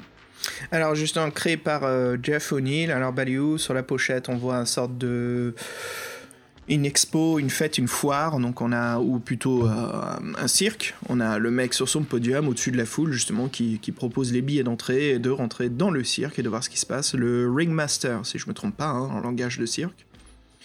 Alors, le monde, pour le synopsis, hein, c'est le monde du cirque qu'on a toujours euh, aimé, hein, ce, type d'univers. Maintenant, c'est très enchanteur, nostalgique même. Euh, sauf qu'ici, on, surprend une conversation. Voilà, on voit que la fille du propriétaire du cirque a été enlevée. Et n'écoutant que notre bon cœur, voilà, on décide de partir à sa recherche alors qu'on n'est même pas policier ni détective. Donc on est vraiment le héros dans cette histoire. On soupçonne tout le monde aussi bien euh, que les spectateurs, que le personnel du cirque. Et donc allons-nous retrouver la fille. Nous voilà, c'est reparti. Euh, très sympa comme intro. Alors ce qui est, ce qui est cool, de, à force qu'on aventure sur ces, ces, jeux Infocom, qu'on arrive vers la fin, Fred, les bons jeux Infocom vers la fin ont ce côté un peu plus euh, open world, donc euh, bac à sable, si tu veux. Comme les jeux modernes aujourd'hui, ça serait les Red Dead Redemption, les Mass Effect, où tout est en texte, mais voilà, on peut aller où on veut, on peut faire les rencontres que l'on veut, on est beaucoup moins dirigé par une ligne directive, ce qui est intéressant. Alors, euh, euh, l'écrivain Jeff O'Neill, il était payé pour Infocom hein, pour tester les jeux au début, et puis il désirait justement lui, euh, bah, lui aussi de, faire un jeu, et de, finalement il a été promu et on lui a autorisé à, en écrire, et il en écrit deux. il fut également chargé la dernière année de, vie d'Infocom de faire les traductions en allemand de Zork mais par manque de budget, tout fut annulé. Donc là, c'est dommage. Hein. On jamais, on n'a que les versions anglaises de ces jeux et euh, on n'entend plus jamais reparler de lui. Donc peut-être c'était sa fin dans le business du jeu vidéo. Alors les Phillies pour ce jeu sont euh, le programme du spectacle du cirque, euh, une carte publicitaire, on a aussi, enfin c'est une carte publicitaire, Fred, sur des médicaments à base d'herbe. Très tendance. Mm. Mm. Un ballon... Très contemporain très contemporain. Un ballon de baudruche à gonfler et un ticket pour aller voir le spectacle. Alors j'ai toujours le jeu, je t'admets que j'ai même pas envie d'essayer de gonfler le ballon, je sens qu'il va péter en deux secondes. Accident industriel dans ta baraque. et puis pour renforcer, euh, renforcer vraiment l'effet euh, collector, le ballon offert dans le jeu ne sera pas euh, identique à toutes les boîtes. Voilà, il y aura plusieurs différentes versions. ça veut dire, bon, bah, j'en ai un, moi, on saura pas ce qu'il y a d'autre. Donc voilà, c'est assez sympa comme objet de collection, il y a pas mal de choses. Et puis pour l'interface du jeu, c'est un fond gris blanchâtre avec une typo noire. Et puis au-dessus, comme le temps n'est pas d'importance ici, donc on sent déjà un niveau de difficulté qui n'est pas aussi élevé que d'autres infocom, euh, avec en haut à gauche euh, le lieu et puis en haut à droite le score. Donc le score, comme certains joueurs de, de graphic adventure le savent, le score représente un peu notre pourcentage vers la, fin du, jeu. Donc à chaque fois qu'on réussit des puces, on emporte un, certain nombre de scores. Donc c'est une version de savoir si on s'approche de la fin ou pas. Euh, ouais, assez sympa, euh, donc ça change d'ambiance. Fred, ce qui nous amène vers ah, le fameux Flubitsky, qui est un voilà le, jeu d'infocom qui change tout. Mais avant d'en parler davantage, je crois qu'on va discuter un petit peu de ce qui se passait, l'ambiance d'Infocom à cette époque-là, en 86 oui, euh, en fait, on, l'a même en 85, quoi, parce qu'il se passe quelque chose. Oui, c'est un développement. Alors, euh, souvenez-vous, donc, on vous a un peu présenté les différents membres, les créateurs. Et on, vous a laissé, on les avait laissés avec l'apparition des, concurrents, donc d'où les fameux Mysterious de Sierra, tout ça. Et donc, savoir qu'un Infocom, eux, ils disaient que les graphistes n'avaient pas d'avenir. Et donc, eux, ils étaient sûrs de leur succès. leur jeu se vendait bien. Donc le problème, c'est qu'ils innovaient pas des masses. Euh, on a vu quand même, bon, ils ont fait des jeux différents, mais euh, c'était des enquêtes policières, ou fantasy, science-fiction. On, en reste là, c'est bon, ces trois cadres. Euh, on aurait pu faire plus. Bon, le jeu pour enfants n'a pas trop marché. Donc tout ça, c'est des petites évolutions mineures et rien d'exceptionnel. Et surtout, toujours pas de graphisme. Donc on commence à être mi-80, les graphismes, souvenez-vous. mi-80, moi, ça fait penser forcément aux 8 bits déjà. Donc eux, ils étaient restés sans graphisme. Et eux, ce qu'ils veulent, en fait, c'est qu'ils veulent, euh, ils veulent se diversifier, parce qu'il y a quelqu'un euh, qui, dans les coulisses, euh, n'est pas intéressé que par les jeux. On en a déjà parlé, on vous en reparlera. Et donc, ils se mettent à investir pour faire d'autres logiciels qui ne sont pas des jeux vidéo. Et ça passera donc par l'ambition de créer des logiciels de gestion, de bureautique, des jeux éducatifs. Donc en fait, ils veulent complètement se diversifier. Il faut savoir que la, que la société avait, avait, augmenté de volume. Hein. C'était plus les, les, les, amis, les 10 amis ensemble. Là. Non, c'était combien? De 9 hmm. euh, Maintenant, c'était une grande, grande structure avec des centaines de personnes.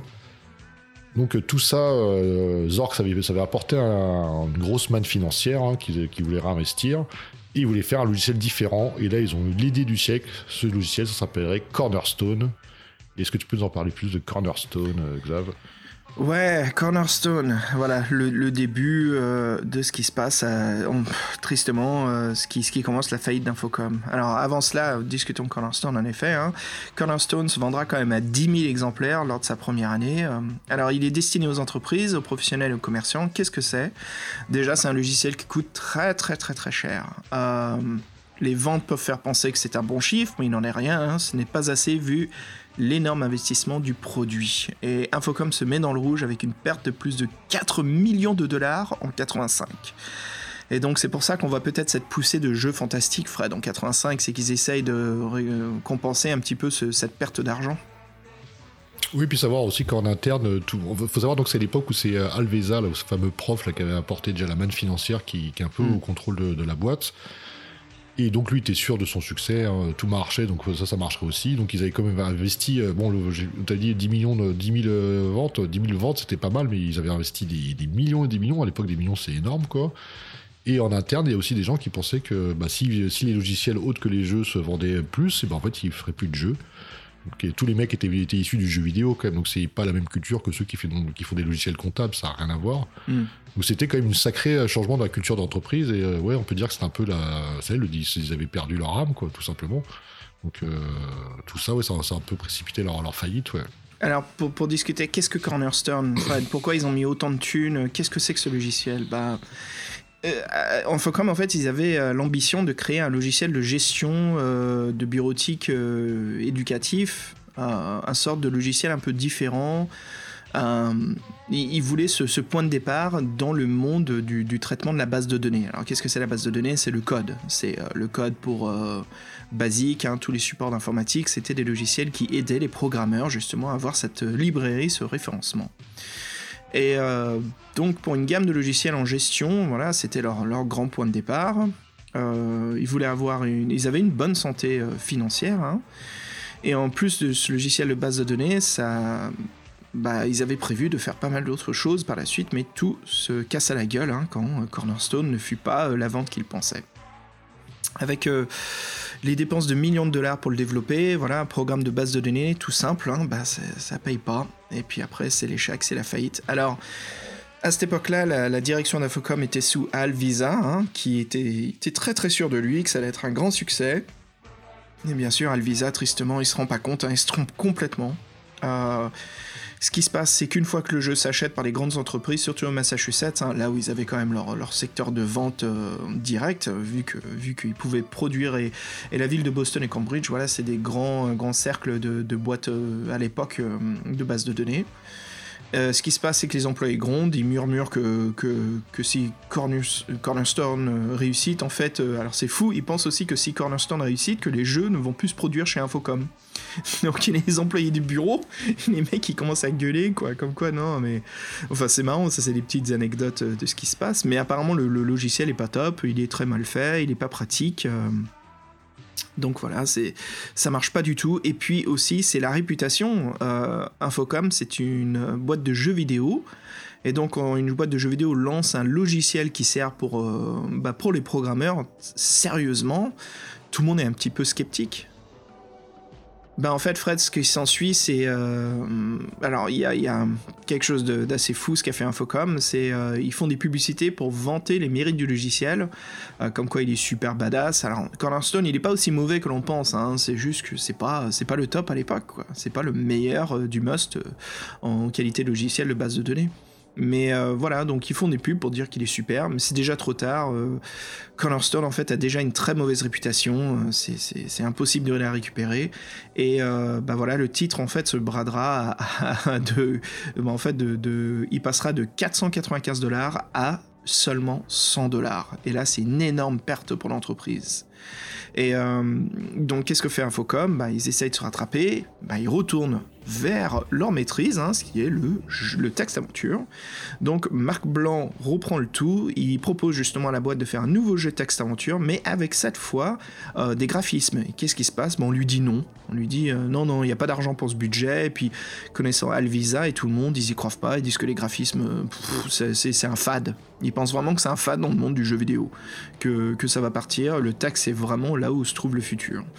Donc euh, tout l'argent gagné grâce au jeu, justement, est parti dans l'élaboration de Cornerstone. T'imagines, Fred, tous ces millions de dollars, juste pouf, disparus euh, dans un seul logiciel. Ouais, comme quoi euh, ça va vite dans les deux sens, parce que bon, Cornerstone, bon, c'est vrai que c'est un peu leur, leur gouffre financier, mais c'est pas que ça que c'est a provoqué leur perte eu pas mal d'erreurs. Je pense qu'ils sont un peu dans l'euphorie. En fait, il y a pas mal de, mauvais choix, de gestion qui n'était pas forcément maîtrisée avant. Euh, bah, les coûts exorbitants pour lancer leur projet, aussi, aussi du parc euh, immobilier, tout ça.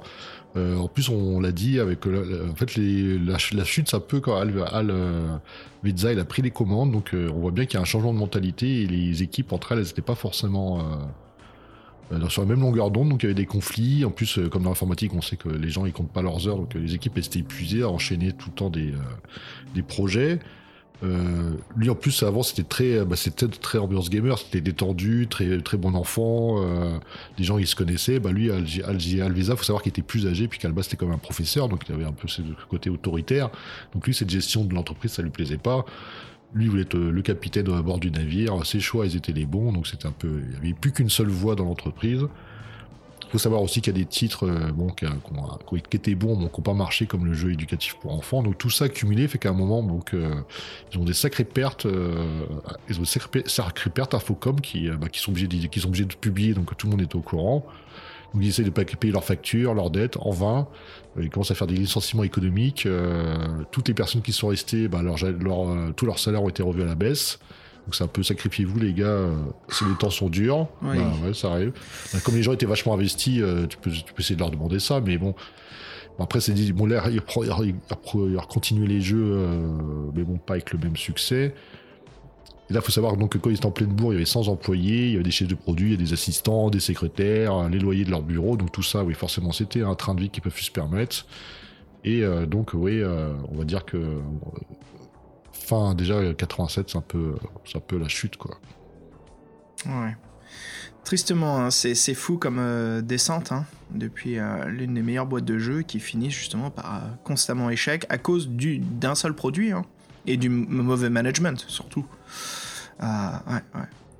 Bah voilà, justement, en 87, euh, on sent tout de suite qu'Infocom est en perte de vitesse, les employés le voient tout de suite. Hein. Contrairement à leurs premières idées, euh, l'équipe décidèrent de faire en urgence un jeu avec des graphismes, et justement, euh, pour se démarquer, ils veulent sortir un petit peu du lot. Et donc, ça sera Fublinski qu'on va discuter juste après. Qu'est-ce que c'est que ce jeu?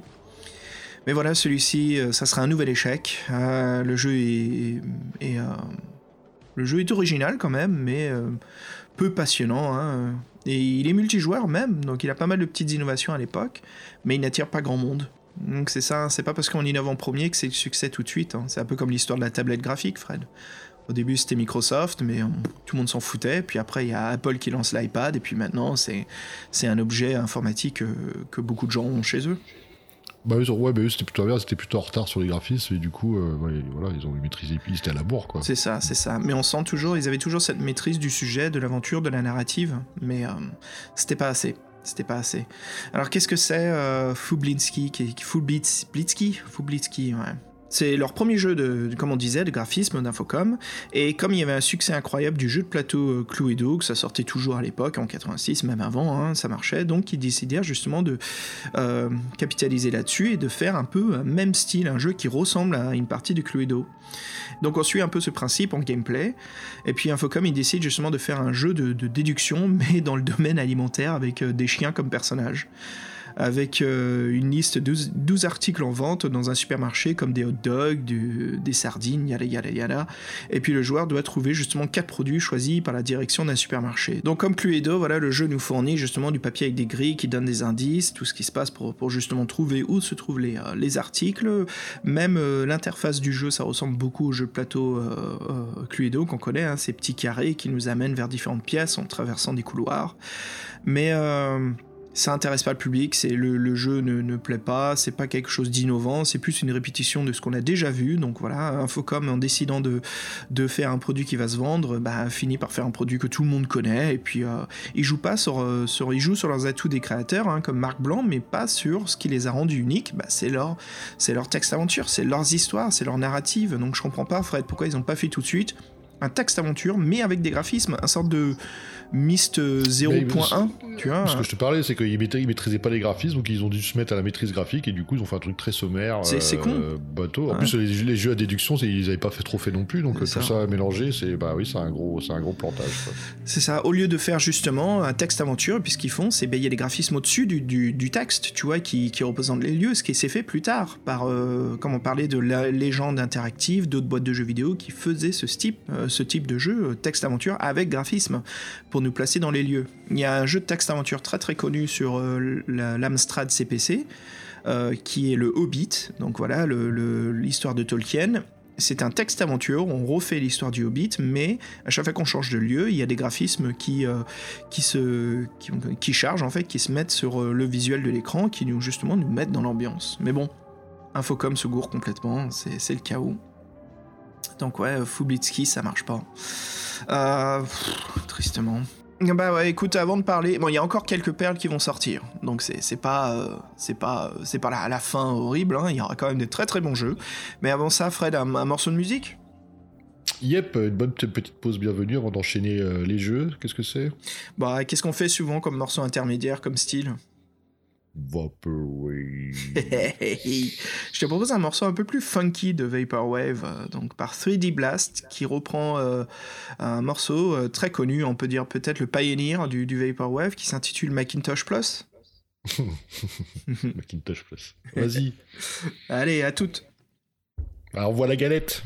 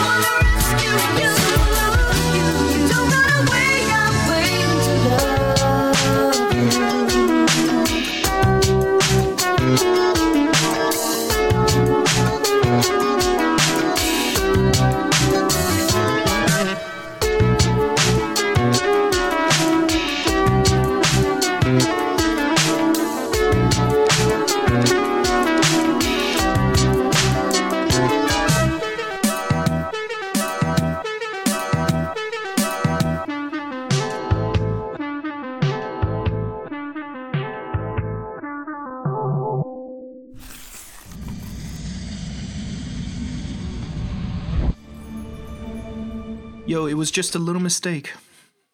I don't think so. Pardon. en plus, c'est le morceau de la semaine dernière, quoi. Le Blanc Banshee. euh.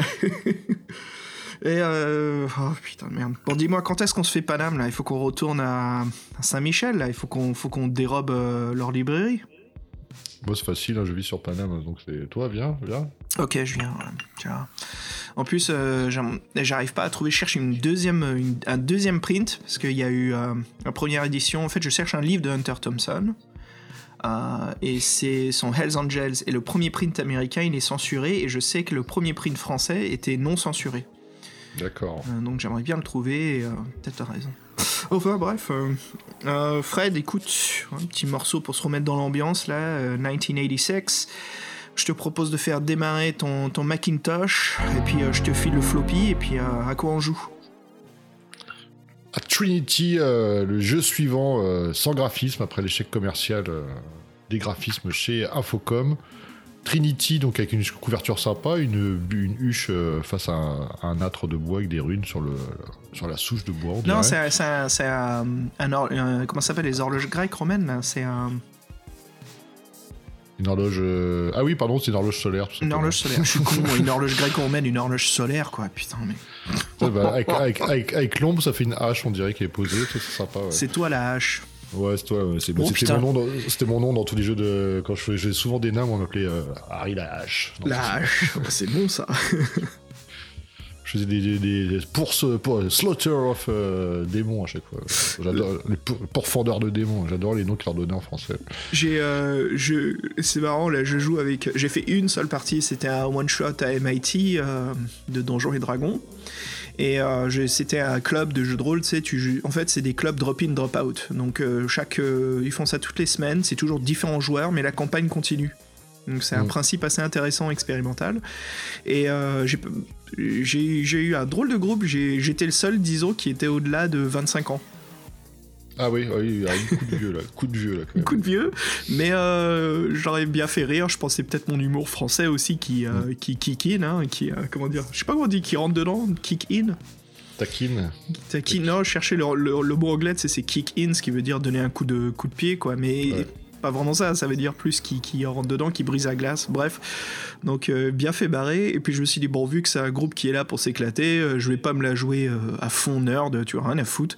Donc j'ai joué un, un- un Gimli super armure, donc vraiment un nain de la Moria qui, est- qui est ultra équipé 100%, qui a même, j'ai même créé des armures autour de sa barbe. Et euh, il y a un des mecs, quand je lui ai dit, euh, je lui ai décrit à quoi je ressemblais, il y a un des jeunes qui m'a dit Yo, that's clutch. Et euh, je, je sais que c'est un- une nouvelle expression euh, ici en Amérique, un, un slang. Clutch, en fait, ça veut dire euh, ça déboîte, ça, ça poutre, ça défonce. Poutre. Ah, ça poutre. Ah, bah, bah, quand tu dis poutre, je pense à autre chose. Moi, je pense à Bamako, mais bon, bref. Ah, ah, je connais pas la référence, merde. Oh non, laisse tomber. ok, ok. Et euh, ouais, donc ils me disent toujours fucking clutch et je vais ok, that's my name, clutch, clutch the warrior. Et euh, ça les a tous bien fait rire parce que j'ai appris par la suite, il y a un mec qui m'a dit non mais clutch c'est- aussi quand t'as un personnage dans un jeu vidéo qui est juste trop balèze, tu sais du genre c'est c'est Uber, c'est trop, c'est euh, Uber, C'est- Uber j'aime bien, ouais. Uber, c'est ouais, c'est ça. Donc c'est le nouveau mot, non, c'est fucking clutch. Les mecs ils disent, tu vois, si dans un jeu vidéo quand t'arrives euh, et tu tu t'arrives et tu sauves le groupe, tu défonces tout le monde, les gens ils te regardent, ils font Fuck, man that's clutch, so clutch. Donc c'est comme ça qu'ils m'ont appelé. Et puis ça tombe bien parce qu'en effet, on était attaqué par une armée de, de scavens et euh, j'ai fini par euh, défoncer tous les scavens avec mon marteau à deux mains. Et euh, j'ai même, sauvé deux personnes en, piquant, en, sauvant le mage pour qu'il récupère les autres joueurs. Donc ça leur a bien fait rire. Et puis je leur ai bien dit, les gars, je que vous, vous le sachiez. Ça fait des années que je joue à des Donjons et Dragons, mais ce que je viens de faire ce soir, ça n'a rien à voir avec mon expérience. C'est juste de la chance. Et puis il y a un des jeunes qui me coupe la parole, il fait Non, non, dude, you fucking clutch. c'était sympa. bien. T'as posé le respect aux jeunes, c'est bien. Euh, non, mais non, c'était pas mon but du tout. Je sais. Non, je me suis bien barré avec eux, c'était chouette. Et puis, euh, en fait, ils ont, ils étaient, il y en avait quelques-uns, on était quoi, cinq? Ils étaient, il y en avait plus que la moitié qui étaient un petit peu coincés du cul. Et quand ils ont vu que moi, je, bah, tu sais, moi j'arrive, voilà, je joue le personnage, tu sais, tu, tu fais du théâtre. Et euh, c'était marrant parce qu'il y en a un qui me demandait, il me fait, tu, tu joues ton personnage? Je fais, ouais, ouais, ouais, vas-y aussi, fais ton personnage. Et puis là, tu vois tout le monde qui commence à réfléchir à qui ils sont.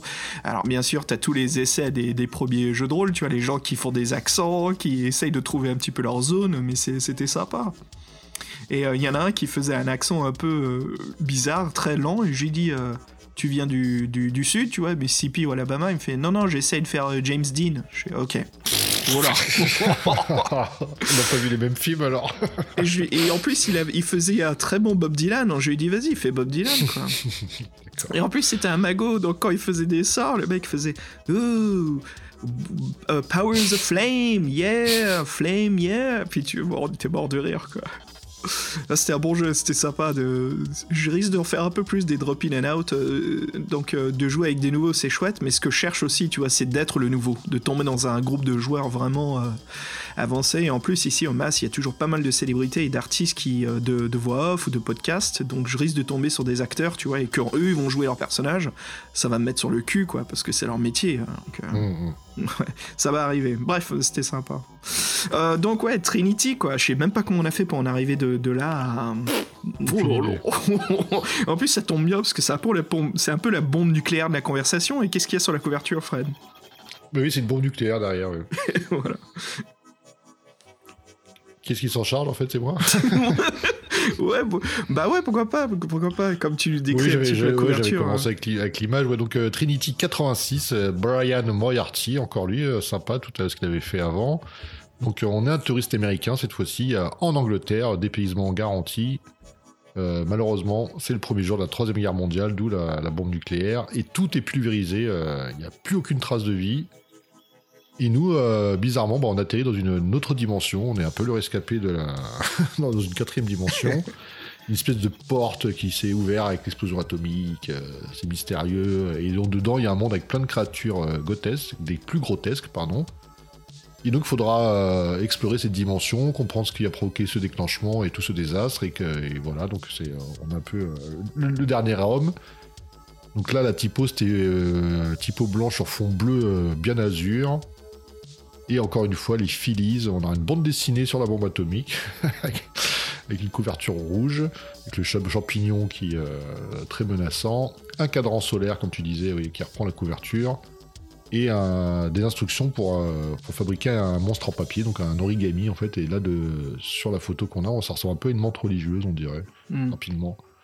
Donc tout ça, ouais, ça, bah, ça, ça change un peu pour une fois mais on n'atteint pas les sommets euh, d'avant. Et moi, j'adore le titre euh, de celui qu'ils ont fait après, quoi. C'est, tout un spectacle. Oh, ah ouais, ouais, non, le prochain, ça me fait plaisir de tomber dessus, Fred. Ah, ah, je sans, sans, doute sans m'en douter. Ah, parfait, si c'est mes, top 5 Infocom, il est là-dedans, quoi, c'est sûr. Mais juste avant, je voulais parler d'un petit détail d'un Philly de, Trinity. donc, on tombe dans une autre dimension et on va rencontrer des monstres. Et ce que je trouve vraiment chouette de ce jeu, c'est au lieu de nous montrer une illustration d'un monstre dans le magazine, en fait, c'est il faut faire l'origami pour que ça représente le monstre.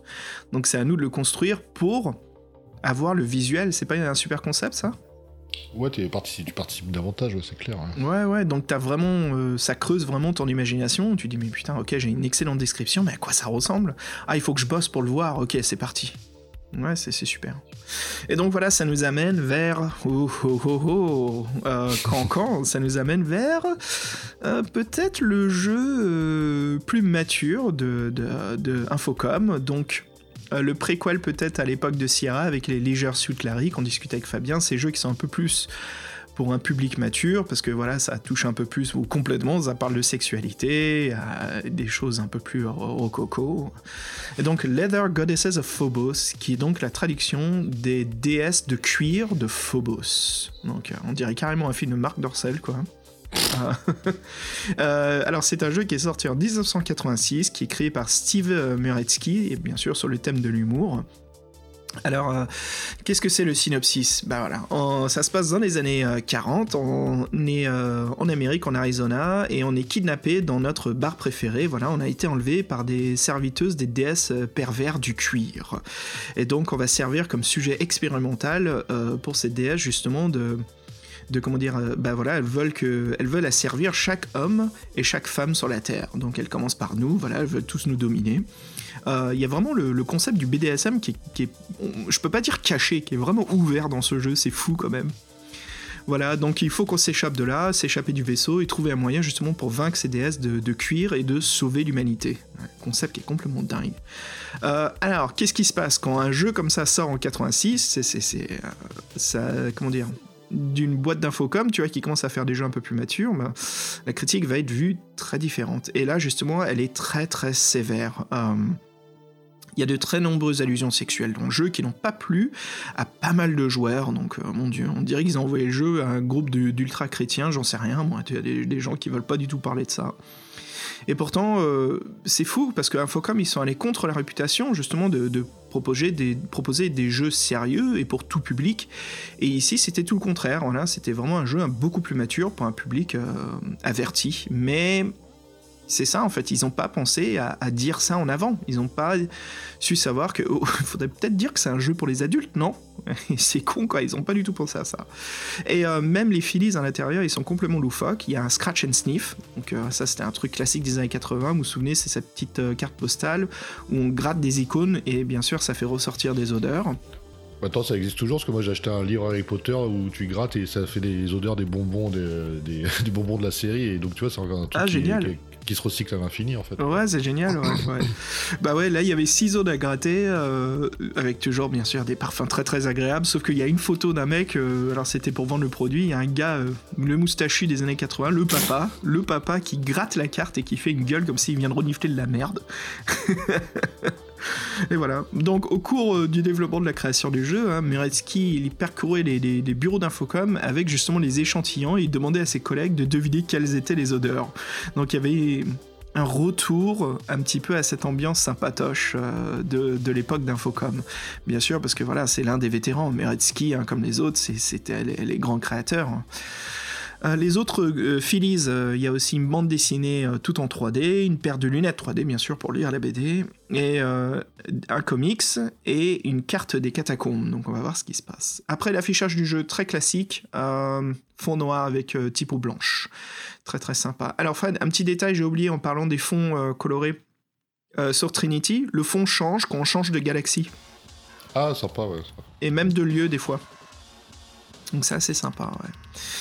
Euh, bah voilà, voilà, Leather Goddesses of Phobos. À savoir, il y a eu une suite qui n'est pas par Infocom, je crois que c'était Activision qui l'a fait, qui euh, s'appelle Leather Goddess of Phobos 2, et c'est un graphique aventure. Et là, franchement, ils ont dû absolument mettre un avertissement pour public mature, parce que bien sûr, quand il y a des graphismes, hein, bah quand ah, tu vois, pas, pas, pareil. Hein. Quand tu vois les nanas extraterrestres en BDSM qui envahissent l'Arizona dans les années 50 et t'as des GI avec leurs fusils à l'épaule qui sont là à pas comprendre ce qui se passe. Donc ouais, c'est sujet très très humour, hein, ultra macho, très amusant, euh, complètement loufoque. Euh, euh, ça pourrait peut-être plaire à pas mal d'entre nous, donc c'est des aventures bien sympas. Si vous voulez vous marrer, prenez-vous un pack de bière et puis installez-vous à jouer à Leather Goddesses of Phobos ou quel est, tel est votre poison. Hein. Pour moi, ça serait peut-être un gin tonic et puis passer une bonne soirée. Mais comme d'hab, les, euh, les puzzles sont assez difficiles, donc c'est pas. C'est un jeu assez, assez balèze, quoi. Fred, on sort de, de ces styles-là et je crois que, bah, vu comment ils sont gourés, hein, les critiques sont pas bonnes, donc ils retournent au classique. Oui, euh, l'épouvante en 86 toujours avec euh, Moon Mist, avec une jolie couverture euh, classique avec la lune pleine lune, euh, avec un château en, en contre-plongée sombre, dont l'accès paraît difficile éclairé de l'intérieur par des lumières euh, énigmatiques. Donc euh, c'est le piège, euh, le piège. Donc cette fois-ci, on a un détective américain, un célèbre détective, et on a une, une, de on a une de nos amies d'enfance, Tamara Lynn, qui, vit en Angleterre, qui nous écrit. Elle a des ennuis. Donc ni, ni une ni deux, on rapplique. Elle nous raconte que dans son terrible château, il y a un terrible fantôme qui, qui la terrorise, qui a l'aspect d'une dame blanche. Alors, est-ce que pourquoi le fantôme s'en prend à elle et pourquoi ça charge-t-elle autant sur Tamara? Est-ce que c'est un vrai fantôme ou quelqu'un qui se déguise? Il paraîtrait qu'il y a un, a un trésor caché dans le manoir. Est-ce que c'est ça que le fantôme recherche? Tout ça, ça fait une intrigue euh, très, euh, très anglaise euh, et très classique, mais très, très bien. Après, ça n'atteint plus les sommets qu'ils avaient eus. Et on a des Phillies, comme toujours, ils vont pas changer cette recette-là. On a un livre sur les fantômes légendaires, avec des très belles illustrations, donc ça c'était euh, c'est vraiment un bon point, parce que là ils ont... Donc on faisait la, parallèle entre les livres et les jeux, livres-jeux et les jeux, euh, jeux aventures, là, eux ils l'ont fait de même. et que tout ce que le terreau de, ça, de l'imaginaire. Et il y a un transfert, un transfert, vous savez, transfert, c'est un truc qu'on pouvait mettre sur les t-shirts, qui est Moon Mist, le titre du livre. On avait deux lettres manuscrites de Tamara et un guide touristique, donc les lettres qu'elle nous avait envoyées pour nous convaincre de venir. Et on saura donc que Jim Lawrence, on a déjà parlé un peu de lui sur, sur, un autre jeu, et donc ça sera sa deuxième et dernière collaboration avec, Infocom.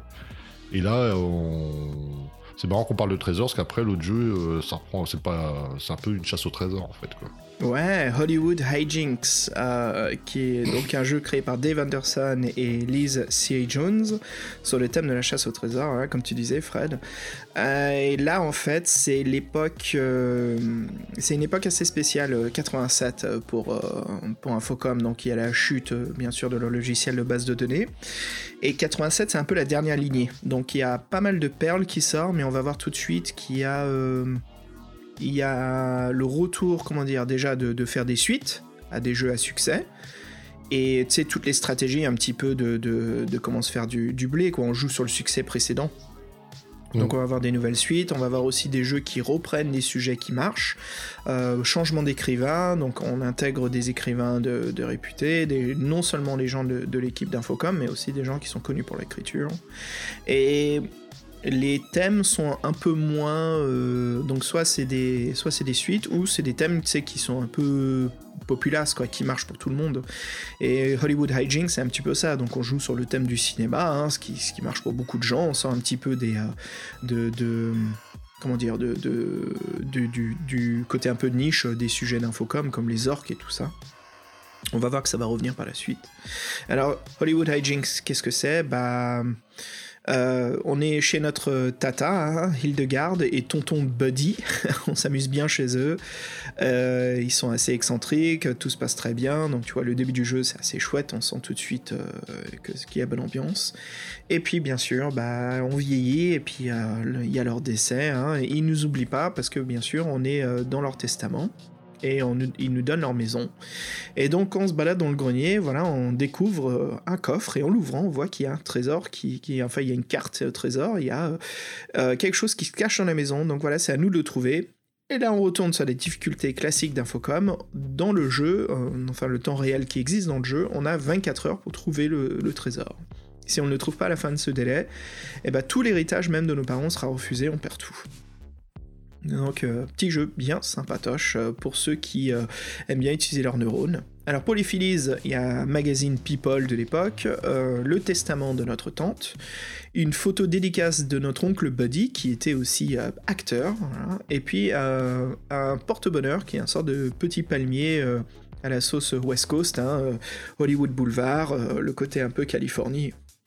Euh, le design du jeu, c'était euh, fond blanc avec texte noir, donc on retourne un petit peu vers le classique, où Fred, comme tu disais, ce côté un petit peu SF, base de données, ordinateur, euh, base de données, rétrofuturisme.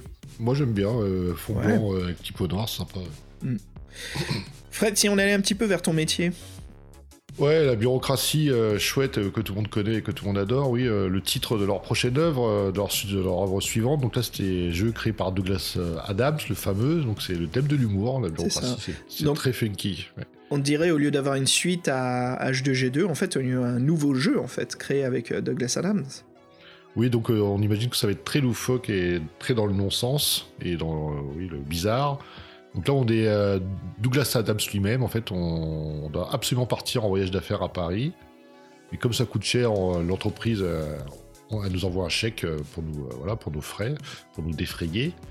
Et sauf que la banque, elle s'est trompée, elle a envoyé le, chèque à notre ancienne adresse. Donc tout ça, ça devient un bordel. Et en fait, cette simple situation, c'est le départ de l'aventure. Et nous, comme le titre, l'indique, bureaucratie, on va devoir euh, se confronter aux différentes administrations et aux entreprises pour récupérer notre bien et pouvoir faire ce voyage d'affaires à Paris qui nous tente tant. Et c'est vrai bon que bon, euh, des sur la bureaucratie, on en a vu pas mal, et euh, oui, on, aime bien toujours lui glisser un petit mot, c'est euh, Terry Gilliam, où il le fait dans Brasil, quoi, c'est tout, Je pense que c'est un peu la même époque, donc ils ont. Ça, ça c'était des aspirations communes, je pense. Il y a même un chapitre dans H2G2, justement, où ils essayent d'obtenir un visa, et c'est tout un bordel de papier, tu sais, il faut des formulaires pour les formulaires, pour les formulaires. Oui, c'est ça, ça fait penser un peu à cette scène-là de H2G2 aussi, ouais. Fred, donc, euh, juste l'aparté en fait pour les auditeurs, ça t'arrive toi? Enfin, t'es pas obligé de dire ce que c'est ton métier, mais est-ce que ça t'arrive? Fred, il travaille dans la paperasse. Est-ce que ça t'arrive ces conneries en réel, toi? C'est-à-dire? Bah, tu remplis un formulaire, qui te faut un autre formulaire, qui te faut un autre formulaire. Non, moi, ce que bon, c'est ça jusque-là, mais moi, par exemple, euh, moi, je suis dans un service intermédiaire, on va dire, et donc, des fois, je dois remplir des, euh, fiches d'instruction, de, des résumés, quoi, que, ce sont des résumés, il faut que je fasse des fiches d'instruction, de fiches d'instruction, de fiches d'instruction. Donc, je, je, fais plus du reporting que, en fait, de vraiment travailler, quoi. Je passe mon temps à reporter sur des trucs pour que les gens, ils, suivent, ils fassent leur suivi. Et ça, c'est assez chiant. Mais bon, euh, oui, c'est la bureaucratie de, de base. Mais sinon, ouais, donc, euh, bah, il dira en fait que le jeu, il s'était pas mal inspiré des, défis, des débuts d'Infocom pour créer ce jeu. Donc, euh, comme quoi, Douglas Adams, il traînait un peu dans les couloirs de la boîte, quoi. Et euh, donc, toutes les anecdotes qu'ils avaient quand ils avaient créé la boîte. Et donc, on a une, véritable lettre du patron qui nous, qui nous ordonne d'aller en Paris dans les Phillies. On a un formulaire en trois exemplaires. Attention, les trois exemplaires, c'est toujours très important une demande de carte de crédit. J'ai même pas pensé à ça en fait. Ouais, c'est ça, les papiers, c'est toujours trois exemplaires. Ah oui, t'as le reçu, t'as le truc que tu gardes pour toi, le truc pour nous, le truc qu'on envoie en haut, le truc de traitement, bon, le reçu, du reçu, du reçu. ah, mais il faut qu'il y ait des règles. Sans règles, c'est l'anarchie, hein, c'est bien connu. Donc euh, on a un petit crayon qui est fourni pour remplir ces trois exemplaires, parce que souvent l'administration, si t'as pas de crayon, elle ne t'en fournit pas, c'est bien connu. Et euh, on a toute une documentation pour s'abonner au magazine Populaire Paranoia, on le devient tous euh, dans, ces univers euh, loufoques, et une brochure d'information de la banque qui nous dit que tout est génial chez eux, mais que on va quand même galérer pour notre putain de billet de crédit là. Voilà. J'ai envie de jouer le morceau de Stupéflic là, à bas la hiérarchie quand il cause du. Ah bah la hiérarchie ah, C'est ah bah la hiérarchie je, je connais avec les... Et Clémentine, elle, ouais, elle me l'a montré, elle me l'a fait écouter cette chanson. morceau, euh, morceau que j'ai mis à fond dans la boîte euh, quand, ils ont, quand j'étais plus jeune. Euh, ils ont coupé les promotions pour tout le monde après un, taf de ouf qu'on a fait tout un été. Et ils ont dit non, désolé les gars, en fait, je suis sûr qu'il s'est empoché pour son parachute d'or, ce bâtard. Donc j'ai mis à fond dans les bureaux à bas la hiérarchie. Hmm. Et tout le monde était d'accord. Et tu voyais que le patron, il fermait sa gueule, quoi. Il savait qu'on était tous d'accord, il pouvait pas me dire de baisser le son. Hmm. Bien placé. Ah, un petit, un petit à la hiérarchie bien placé, ouais, ça fait son office. C'est ça. oh putain de merde, oh, ça date tout ça. Mon dieu, que j'étais plus jeune. bon, bon, sans parler de science-fiction, en parlant de science-fiction. Fred, je sais que tu viens nous discuter de bureaucratie, mais euh, t'as fait, as fait le premier qui était Planetfall. Il faut que je te laisse la suite. Comme je disais plus tôt, euh, Infocom commence à banquer euh, sur ses succès. Et donc là, on a une suite inattendue des années plus tard. Fred, parle-nous justement de, de Flynn, c'était pas ça? Floyd, Floyd, voilà. Non, ça c'est le robot. Merde, je me souviens plus du personnage, mais parle-nous de notre technicien de surface qui revient à l'aventure. Ah oui, en fait, c'est ça, alors, la couverture, ça va un peu. Donc on, là, c'est Station Fall et avec le technicien de surface intergalactique, donc euh, toujours Steve Meritsky en 87, science-fiction à gogo. Euh, donc c'est la suite directe de Planet Fall. Euh, la, première aventure a bien marché, donc là on a, monté en grade, on est dans l'armée, on n'est plus simple technicien de surface. On est devenu lieutenant-chef, attention. On a toujours notre balai fétiche parce qu'il faut pas déconner quand même, c'est ce qu'on sait faire de mieux.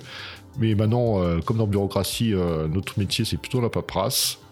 Encore une fois, déception, on n'est pas content de ce qui nous arrive. Et encore une fois, là c'est pas une planète qu'on va, va, va visiter, c'est une station spatiale euh, mystérieusement déserte. On va la nettoyer avec notre balai fièrement brandi. Et là, encore une fois, c'est toute une aventure. Et il faut savoir pourquoi toute cette station est abandonnée, c'est pas pour rien.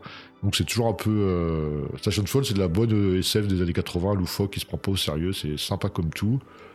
Euh, grand succès commercial et critique, encore une fois. Et euh, oui, le petit robot, c'est le petit robot Floyd qui nous, qui nous accompagne, comme on disait. Et il revient à la vie en fait. Et il revient à la vie parce que les. On vient de spoiler le jeu là. ouais, bon, il revient à la vie parce que les, les, fans ils ont tellement gueulé que en fait ça, ça, devient même un des personnages principaux. Donc euh, c'est cool tout ça que les. on sait bien que les petits sidekicks ça nous tient à cœur. Mm. Et donc les petits filis caractéristiques, toujours là c'est toujours fond blanc sur typo noir, donc c'est la typo SF. Station Fall. Donc il y a toujours, il y a l'air d'avoir, il y a du time là-dessus, non, il n'y a pas l'air d'avoir du time. Euh, donc les fils, comme on disait, on a un plan de la station spatiale qu'on visite, des formulaires administratifs encore, et une écusson de Stellar qui est, euh, l'univers et l'armée, pour lequel on combat. Quoi. Hmm. Et après, on va avoir un autre classique, ouais. Un autre, un, thème classique. Yes Euh, J'aime beaucoup le jeu, je l'ai ramené, euh, enfin, avant, de parler de ce que j'ai fait à MIT, parce que j'ai fait un petit hommage euh, pour, pour des gens quand je suis allé là-bas. Mais avant cela, Fred, si tu pouvais avoir un sidekick du cinéma, ça serait qui? Un sidekick du cinéma. Est-ce que le petit chinois dans Indiana Jones, ça compte ou... Short Gâteau- Round ga- Short Gâteau Round sec. Gâteau sec, ouais. T'es sérieux? Il s'appelle Gâteau Sec en Non, français? Non, mais euh, bon, c'est toujours la scène, on dirait des gâteaux secs. Ah non, c'est pas des gâteaux secs. Putain, tu me faisais peur. Mais c'est quoi cet accent Qu'est-ce que tu fous là?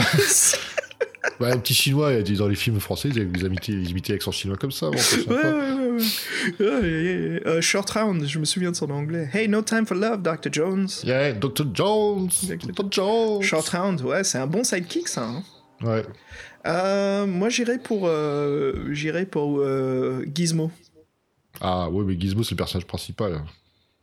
Ah, c'est pas faux. Ah, C'est pas vraiment un sidekick. Ok, ok, ok. Donne-moi 3 secondes. Euh, qui serait mon, mon sidekick? Qui serait plutôt Billy?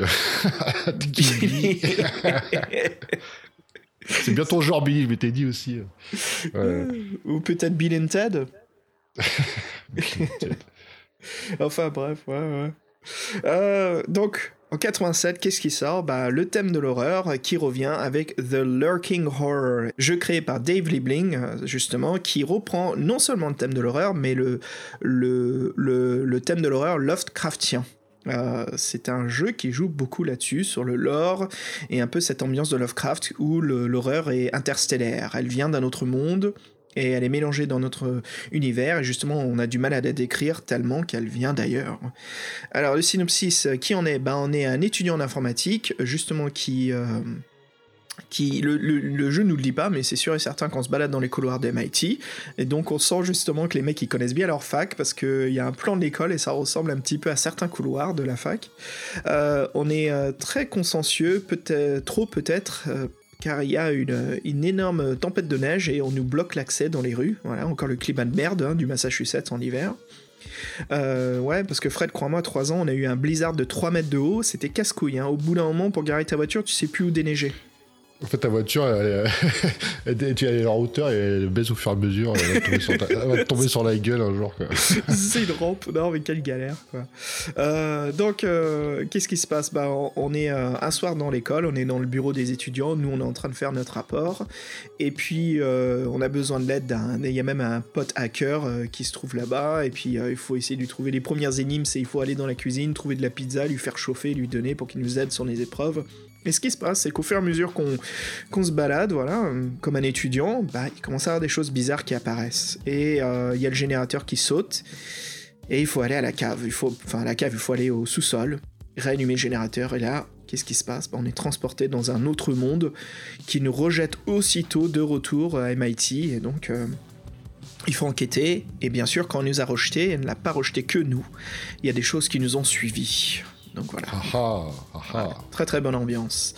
Euh, donc, euh, qu'est-ce qu'on trouve comme Phyllis dans le jeu? Euh, Il y a un guide universitaire, il y a une carte du campus, il y a une, une carte étudiante, euh, il y a un magazine des hackers étudiants. De, tu vois, on- ils disent pas, mais mec, on sent vraiment que c'est MIT, quoi. T'es dans une fac d'ingénieurs informaticiens donc, des années 80, tu vois, le grand boom informatique, quoi, l'évolution constante de l'ordinateur.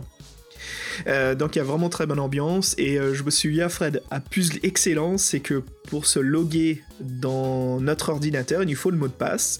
Et le jeu nous dit pas du tout où il est. Et il faut retourner notre carte d'étudiant de Phillies et en fait écrit au feutre il y a notre mot de passe écrit par notre personnage.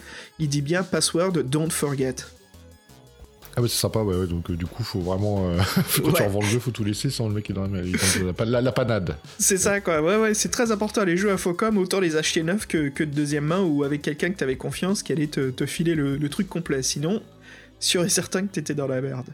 Euh, et puis fond parfait, hein, l'interface du jeu c'est fond noir avec euh, texte blanc. Et puis euh, il y a même un cadrage du texte qui est beaucoup plus petit sur l'écran laissant beaucoup plus de place pour le noir, ambiance parfaite, épouvante, hein, surtout à jouer à ça la nuit, bien bien flippant.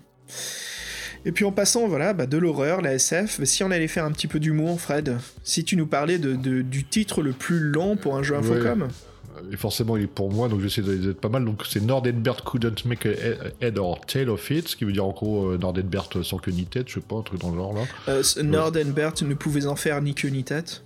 Ne pouvait en faire qu'à leur tête, ouais, je sais pas. Euh, head or tail, c'est une expression américaine, ce qui veut dire. Euh, une expression anglaise qui veut dire. ouais, c'est ça, on peut en faire ni queue ni tête. Hmm. Je suis con, mon dieu, c'est une, une, traduction exacte. Je suis con. Il n'y a même pas besoin de le traduire, quoi. En fait, le dessin, c'est un, style d'un dessinateur humoristique là, qui fait des personnages assez euh, enveloppés. Et en fait, on y a une vache qui n'a pas de tête. Elle a deux, deux, deux arrière-trames, elle n'a pas de tête, donc pour faire l'expression. Donc, on est toujours en 87. Donc, c'est un jeu créé par Jeff O'Neill sur le thème de l'humour. Donc en fait, ce jeu-là, il est un peu particulier, parce que c'est vraiment huit histoires euh, complètement différentes les unes, les, les, unes par rapport aux autres, et on suit les péripéties de ces deux, euh, de ces deux amis, donc ces deux amis Nord et Bert. Il arrive toujours des trucs euh, plus ou moins extravagants et loufoques, et tout tourne en fait autour des jeux de mots et d'expressions anglaises, donc c'est pas très exportable ni pas très difficilement traduisible, donc c'est vraiment typiquement anglais là.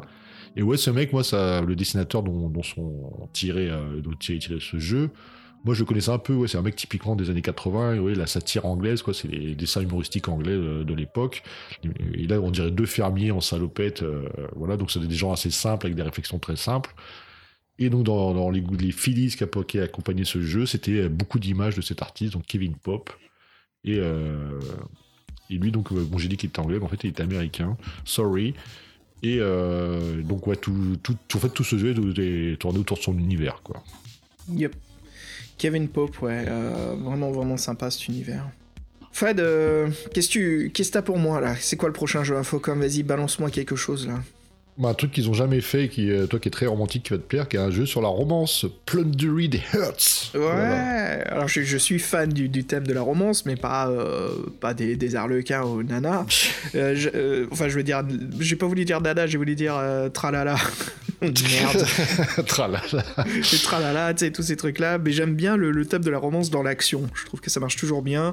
J'aime bien ce développement de personnage, quoi. C'est toujours assez chouette. Et donc voilà ce que nous propose euh, Amy Briggs en 87 avec Infocom. Plunder Hearts, qui est un jeu sur les pirates, cette bonne époque KPDP, euh, piraterie en haute mer.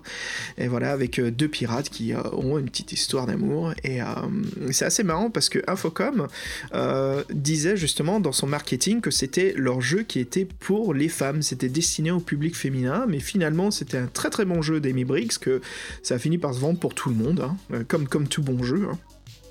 Donc, euh, qu'est-ce que c'est le synopsis? Ah, petit détail, Fred. La couverture très sympa. Hein, c'est un, un, mât de bateau. Non, pas un mât. Comment ça s'appelle la roue? Euh, Une roue? Oui, le gouvernail. Le gouvernail, merci. Le gouvernail qui sert de, de, de, cadrage avec euh, les personnages de pirates qui en sortent. Le fameux texte écrit hein, comme, un, comme un bon livre de piraterie, Plunder Hearts, un petit peu qui fait le tour du, du cadrage. Mais le fond, ça change un peu. Je peux poser une question. Plunder, c'est-à-dire quoi C'est poudré euh, Non, Plunder, c'est voler, c'est. Euh, mais voler vraiment de, de tout voler, de, de laisser rien laisser rien derrière soi. Donc ce que faisaient les pirates, tu sais, ils abordaient les bateaux, ils volaient tout, puis ils coulaient le bateau. Le cœur ravagé, ce serait la traduction Cœur ravagé, ouais. ou plutôt Plunder Heart, c'est les, voleurs de cœur. Les voleurs de... Tu vois ce que je veux dire Un petit peu le jeu de... Le jeu de mots de, de romance et piraterie. Arnaqueur. Non, ça a déjà été fait. Bon, bref. alors, la, différence, Fred, là-dessus, c'est que les, boîtiers sont toujours ce fameux gris Infocom, mais là, c'est un bleu clair. Donc, ça change euh, beaucoup. C'est quelque chose qu'on s'y attend pas, surtout quand on collectionne les jeux, on a ce, ce boîtier qui, qui sort beaucoup plus que les autres. Alors, le synopsis. fin du XVIIe siècle, on vit une belle vie en Angleterre, et justement, on apprend que notre père, euh, qui réside aux Antilles, va, euh, va mal, va pas très bien. Donc, euh, alors, qu'est-ce qu'on fait? Ben, On va aller le retrouver, on, s'y rend, et sur le navire auquel on a pris, on est attaqué par des bandits, des pirates. Mais voilà, bien sûr, leur chef, leur chef pirate, c'est une capitaine. Elle est, elle est assez euh, imposante, euh, super sexy, et donc euh, sex à pile à fond. Alors qu'est-ce qui se passe? Bah. Nous, on, est, on a une détermination incroyable et justement, on va essayer de s'associer avec elle pour, pour qu'elle nous aide à, réussir notre voyage pour retrouver notre père. Donc voilà, on se retrouve à devenir son second et même bah voilà, à gouverner tous les deux ensemble. Euh, alors, comme je disais, ce, jeu, il a été commercialisé pour les femmes. L'équipe de Zork pensait que ça allait pas du tout intéresser les hommes. C'était vraiment public féminin, juste parce que c'est de la romance. Ils sont cons, ils ont rien pigé encore. c'est très très enfermé d'esprit. Non, ça se vend pour tout le monde, c'est super comme jeu. Ça se vend bien, ça marche bien, donc ça revient encore un petit classique euh, du bon jeu euh, bien noté de, la saga Infocom. Euh, c'est marrant parce que sur la boîte du jeu, Fred, l'éditeur précisera Infocom, Infocom donne vie à vos fantasmes les plus fous. Ce qui est écrit directement dessus. J'imagine que les gens qui ont joué à l'Other God of Phobos, ils ont dû acheter tout de suite Plunder Heart, quoi. En se disant, oh, on va retrouver. Ah ouais, une petite aventure euh, un peu plus, euh, un peu plus sexy, un peu plus romantique. Bref, voilà. Alors, alors les filles, qu'est-ce qu'on trouve? Bah Fred, on va pas trouver une boîte de préservatifs comme on le pense. Hein. Euh, on trouve une, petite sacoche de tissu violet, assez sympa comme Philly, avec des faux billets de banque. on trouve aussi une lettre manuscrite du médecin de notre père qui nous dit qu'il va pas très bien. Une on trouve aussi, je crois qu'il y avait une carte au trésor, et puis euh, bah, c'est tout, une carte des autres mers qui était dans le magazine. Et euh, bah voilà, voilà. Après, interface classique, hein, euh, surtout si on jouait sur Macintosh, c'était souvent fond blanc, texte noir. Donc c'était plutôt sur les IBM ou les Apple GS où les fonds changeaient. C'était très différent. Donc voilà, une nouvelle essai, ça marche plutôt bien, ça se vend bien, mais Fred, par la suite, on revient vers un classique. Ouais, on ressort les licences, on ressort la licence Zork euh, qui s'était bien vendue, donc on est toujours en 87, et là c'est Beyond Zork. Ils ont, qui reprend la typo de Zork, l'espèce de mur euh, qui forme des lettres, les lettres formées en, briques. Donc c'est Brian Moriarty qui s'y colle cette fois-ci, donc euh, on fait confiance au talent interne. Donc là le topo c'est quoi? Donc plus rien ne va, les magiciens ils ont tous disparu, malheureusement il y a les monstres, eux ils se baladent librement dans les campagnes, il n'y a plus personne pour les arrêter. Nous, là, cette fois-ci, on sera qu'un simple, paysan, simple paysan, mais euh, nous, on est prêt à résoudre les énigmes, les pièges, euh, foncer dans l'art, euh, et surtout, ce qui nous intéresse beaucoup, c'est trouver le trésor de Kendor. Donc ça, c'est toute l'aventure qui nous attend. Donc là, il y a une petite innovation quand même dans, dans cet épisode Beyond Zork, c'est qu'à chaque fois qu'on fera un combat, on améliorera nos, nos points d'endurance. Donc il y a une sorte de dimension d'évolution, c'est sympa. L'endurance, la force ou l'expérience la chance ou la compassion, donc les cinq caractéristiques. Et on pourra choisir de le faire nous-mêmes ou on pourra laisser l'ordinateur euh, choisir où est-ce qu'on met des points. Donc ça c'est pour les fainéants, c'est pas bien. Et euh, malheureusement ce Beyond Zor qui sera pas Uber ou Beyond euh, dans la série parce qu'en fait il n'y aura toujours pas de graphisme. Donc on tourne un petit peu en rond quand même. Il y a une petite innovation par contre, Fred. C'est euh, il y a une carte visuelle. Il y a une sorte, c'est pas vraiment un graphisme, mais il y a un pseudo-graphisme à l'écran où oui, montre. En fait, c'est les bulles, c'est les bulles de connexion comme un livre dans The Hero, mais ça crée une carte. Donc, on a une carte visuelle qui se crée à l'écran de savoir un petit peu où est-ce qu'on se trouve. Oui, c'est une petite innovation, mais franchement, euh, rigueur, c'est plus moche qu'avec du, simple texte, moi je trouve. Euh, qu'est-ce qu'on a eu en Phillies euh, On a un très beau livret, un très beau livre rouge, couverture rouge, euh, avec des illustrations du royaume de Kendor, et on a une belle carte des lieux. Donc ça, c'était typiquement des, des Phillies Heroic Fantasy. Bon, bah, ce Beyond Zork là, c'est pas la licence était connue, mais c'est pas le jeu qui les a sauvés en 87. Et donc ils ont enchaîné les titres après. Ouais, et puis par la suite vient un jeu qui sort un petit peu, une sorte de jeu d'espionnage et surtout un sujet politique à l'époque, donc Border Zone. Euh, qui est sorti toujours, on est toujours en 87, voilà, jeu créé par Marc Blanc sur le thème de l'espionnage. Alors qu'est-ce qui se passe dans le jeu? Ben, On incarne trois personnages, un homme d'affaires américain, un espion occidental et un espion oriental. Voilà. Suivant euh, le personnage qu'on joue, il y aura des énigmes et des objectifs différents. Alors chaque personnage est mêlé dans un complot d'assassinat, et il y a une minuterie dans le jeu, donc on retourne vers le facteur du temps, hein. ça c'était l'une des signatures d'Infocom. Et donc, il faudra faire très attention aux actions que l'on fasse. Surtout, il y a aussi des, euh, actions que l'on fait qui sont euh, très néfastes parce que si on prend trop de temps pour réfléchir à une action, bah en fait il se passe des choses, le jeu décide pour nous ce qui se passe par la suite. Donc euh, petit jeu texte-aventure très très stressant.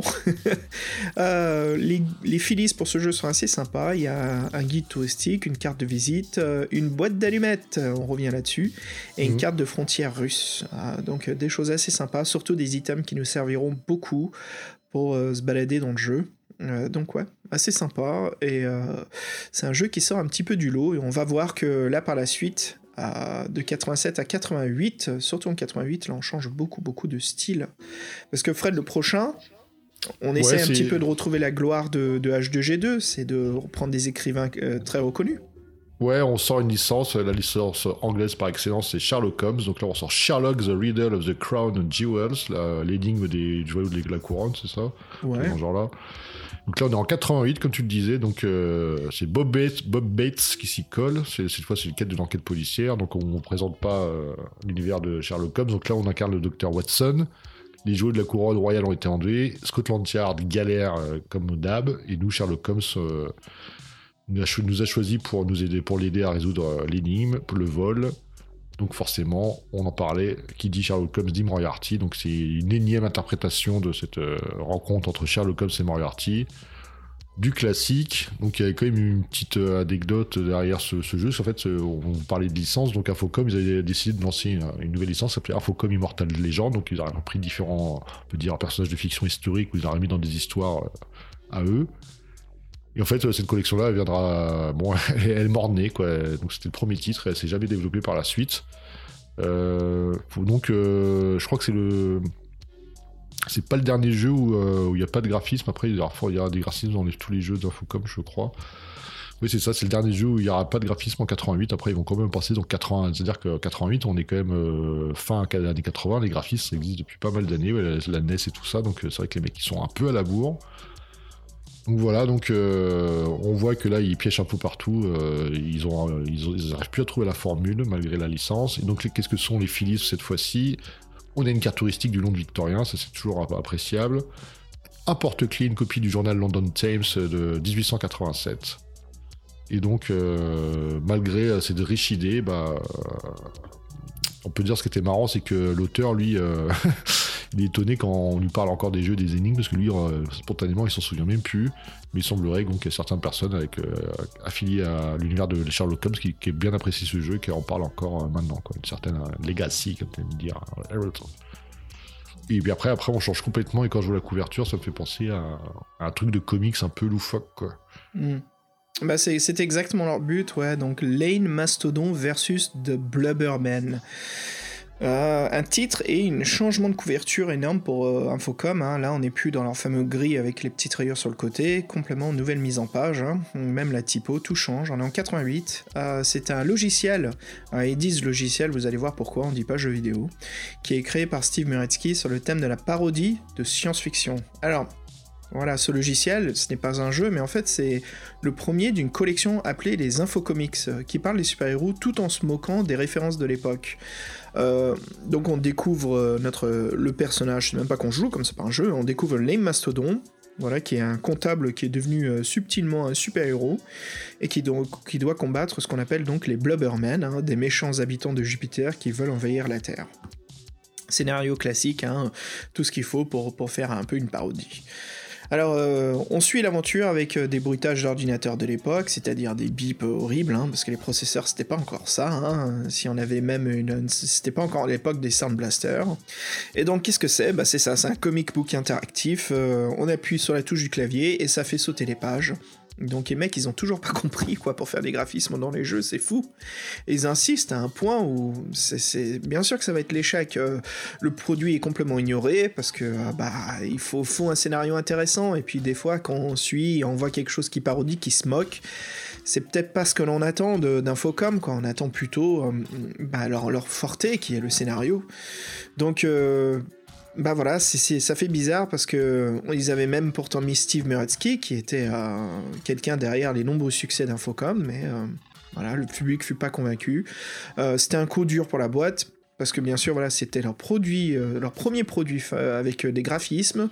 C'était leur produit phare pour cette saga de, de comic, comic games, comic book games ou comic book interactive d'Infocom ça marche pas. Et euh, ce qui se passe, bah, en fait, Fred, on va retourner un petit peu sur, euh, sur l'histoire d'Infocom parce que c'était le premier produit euh, qui a été délivré après le rachat par Activision de la boîte. Et si on parlait un petit peu plus de ça oui, alors c'est vrai qu'on parlait des difficultés financières d'Infocom et à cause de ce fameux Corner Stone qu'ils avaient mis dans la panade, Et donc, on, les avait lâchés en, dans une situation un peu délicate en 87, mm. avec Al, Alveza qui était aux commandes. Donc, ce qui s'est passé, c'est qu'en fait, donc ils ont sont retournés suite à cet échec-là, sont retournés au jeu de loisirs, comme vous avez pu voir là, avec tous les titres qui sont sortis dont on vous a parlé. Euh, mais c'était trop tard, ils, avaient trop de frais structurels. Donc euh, ce qui se passe à l'époque, bah, c'est qu'ils sont fait manger par euh, plus gros qu'eux. Donc qu'est-ce qu'ils ont racheté? C'est Activision qui les a rachetés. Activision, c'est une boîte qui est, basée en Californie historiquement. Et à l'époque, quand ils ont racheté Infocom pour 7,5 millions, c'était comme une, une, acquisition, on va dire, assez, assez importante. Et ils ont tout soldé toutes leurs dettes. Et donc, ils, sont, ils sont rentrés dans le giron d'Activision. Mais on peut dire que bon, euh, déjà l'ambiance interne avait changé. Ce fameux rachat euh, par une boîte, euh, bon Activision, qui sort des jeux vidéo aussi, qu'on connaît bah, encore. Qui existe toujours aujourd'hui. Oui, Qui, existe toujours aujourd'hui. Hein. Donc, ce qui s'est passé, c'est que donc forcément, qui dit rachat, dit nouvelle gestion, nouvelle gérance. Donc Alvezza, allez hop, quitte le navire. Bye bye, Monsieur l'artiste. Merci pour tout ce que vous avez fait. C'est un peu ironique, mais bon, il était comme là au départ, c'était le papy, papy fric.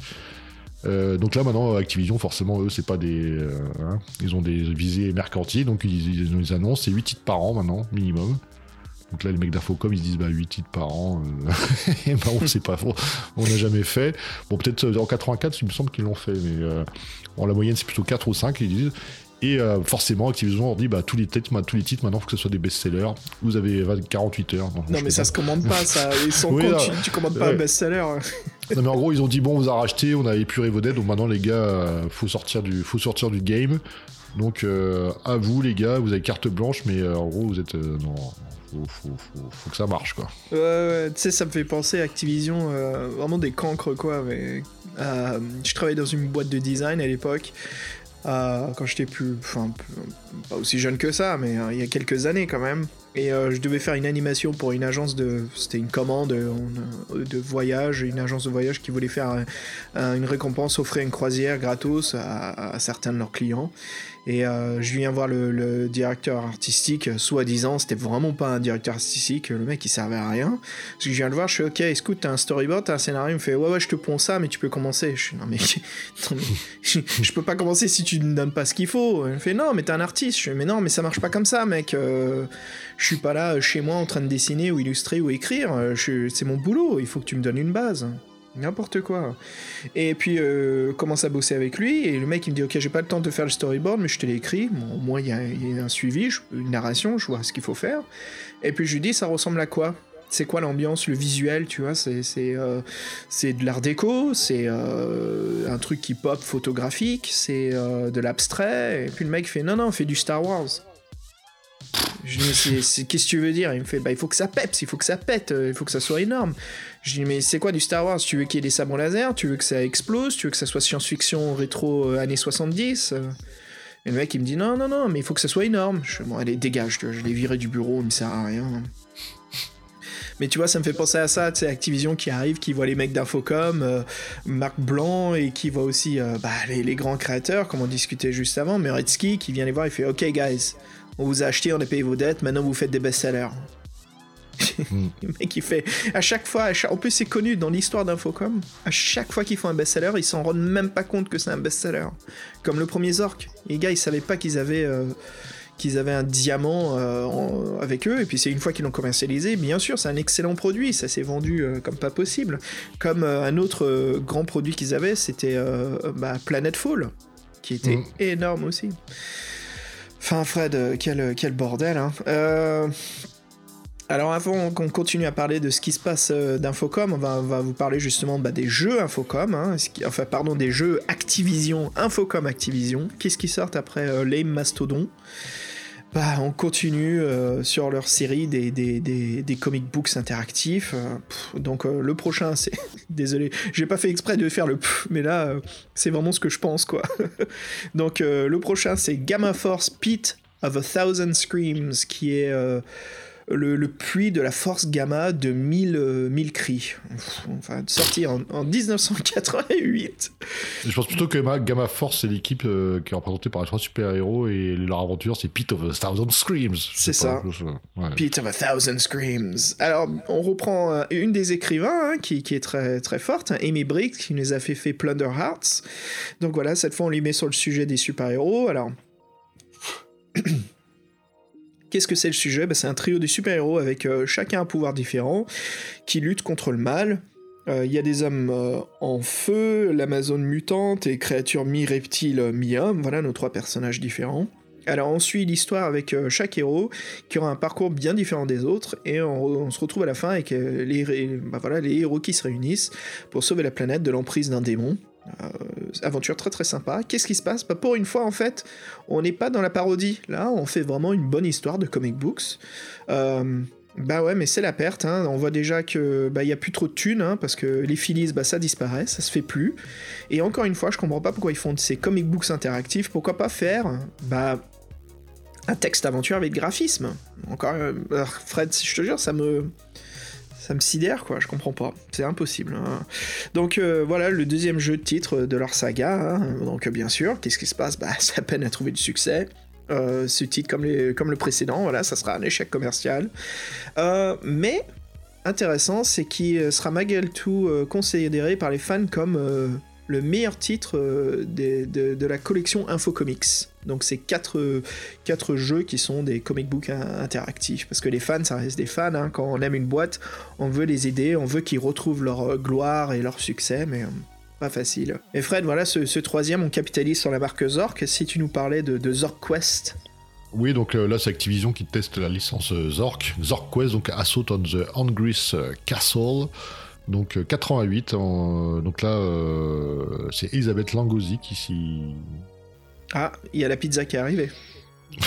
Ou le facteur. Ou le facteur. c'est- mais c'est pas chez moi que ça a sonné, donc c'est forcément C'est- chez toi. tu sais, c'est- non, non, c'est chez toi, je crois, déjà entendu. T'es sûr Ah oui. Eh, c'est peut-être Activision qui vient, euh, qui vient de dire de te taire. Attends, je crois qu'ils sont rentrés. Ah. Attends, deux Qui c'est. Activision Ouais. Oula, t'es dans la merde, toi. Ben voilà les auditeurs, donc euh, comme, euh, comme Activision nous a entendu parler d'Infocom et comment ils ont maltraité le produit, ils ont fait n'importe quoi avec. Ils sont venus chez Fred et puis euh, voilà, ils vont le dérober de, tout ce qu'il a. Comme Infocom, ils vont payer ses... Je sais même pas s'il a des dates, ils vont payer ses dates. Et puis ils vont lui dire de faire des produits de merde tous les ans. Euh, et puis, euh, bah voilà, c'est la guerre pour Fred. Donc Fred, bah, qu'est-ce qu'il fera? Bah, Il sera obligé de- de- d'être forcé à essayer de sortir euh, des best-sellers sans arrêt. Donc les livres qu'on est en train d'écrire depuis deux ans maintenant, deux ans et demi si je me trompe pas, voire plus, on s'en fout, on calcule pas, on prend notre temps à les écrire. Et bah il est obligé de faire un best-seller. Donc ce qui veut dire qu'il va devoir se forcer à faire quelque chose d'incroyable. Il va devoir innover sur le scénario qu'il a déjà passé des années dessus et faire un truc de ouf. Yep. Voilà. Yep, euh, du coup, faut que je, me... faut que je fasse migration là. Euh, Ouais, il y, a- il y a Activision qui te vire de chez toi, c'est ça? Ils reprennent, ils reprennent la baraque aussi? Ouais, euh, le loyer, on n'a pas, il a pas été payé. C'est la merde. tu, Mais putain, j'avais raison, je disais, il y avait, je pensais que t'avais pas de dette, mais en effet, t'en as. T'es dans la merde, Mm. mec. Ouais, je suis dans la merde là. Ok, Bon, bah écoute, euh, vas-y, laisse active, vas-y, euh, prends. oui, prends je fais, mon, faut. je fais mon transfert, mais il y en a pour peut-être 5 minutes. Faut que je, je vais, je laisse tout connecter, par contre, ça On marche. peut, on peut laisser tout connecter là pour que ça coupe pas les. Oui, oui, c'est ça. On va laisser tout connecter. ouais, je vais me. À toutes.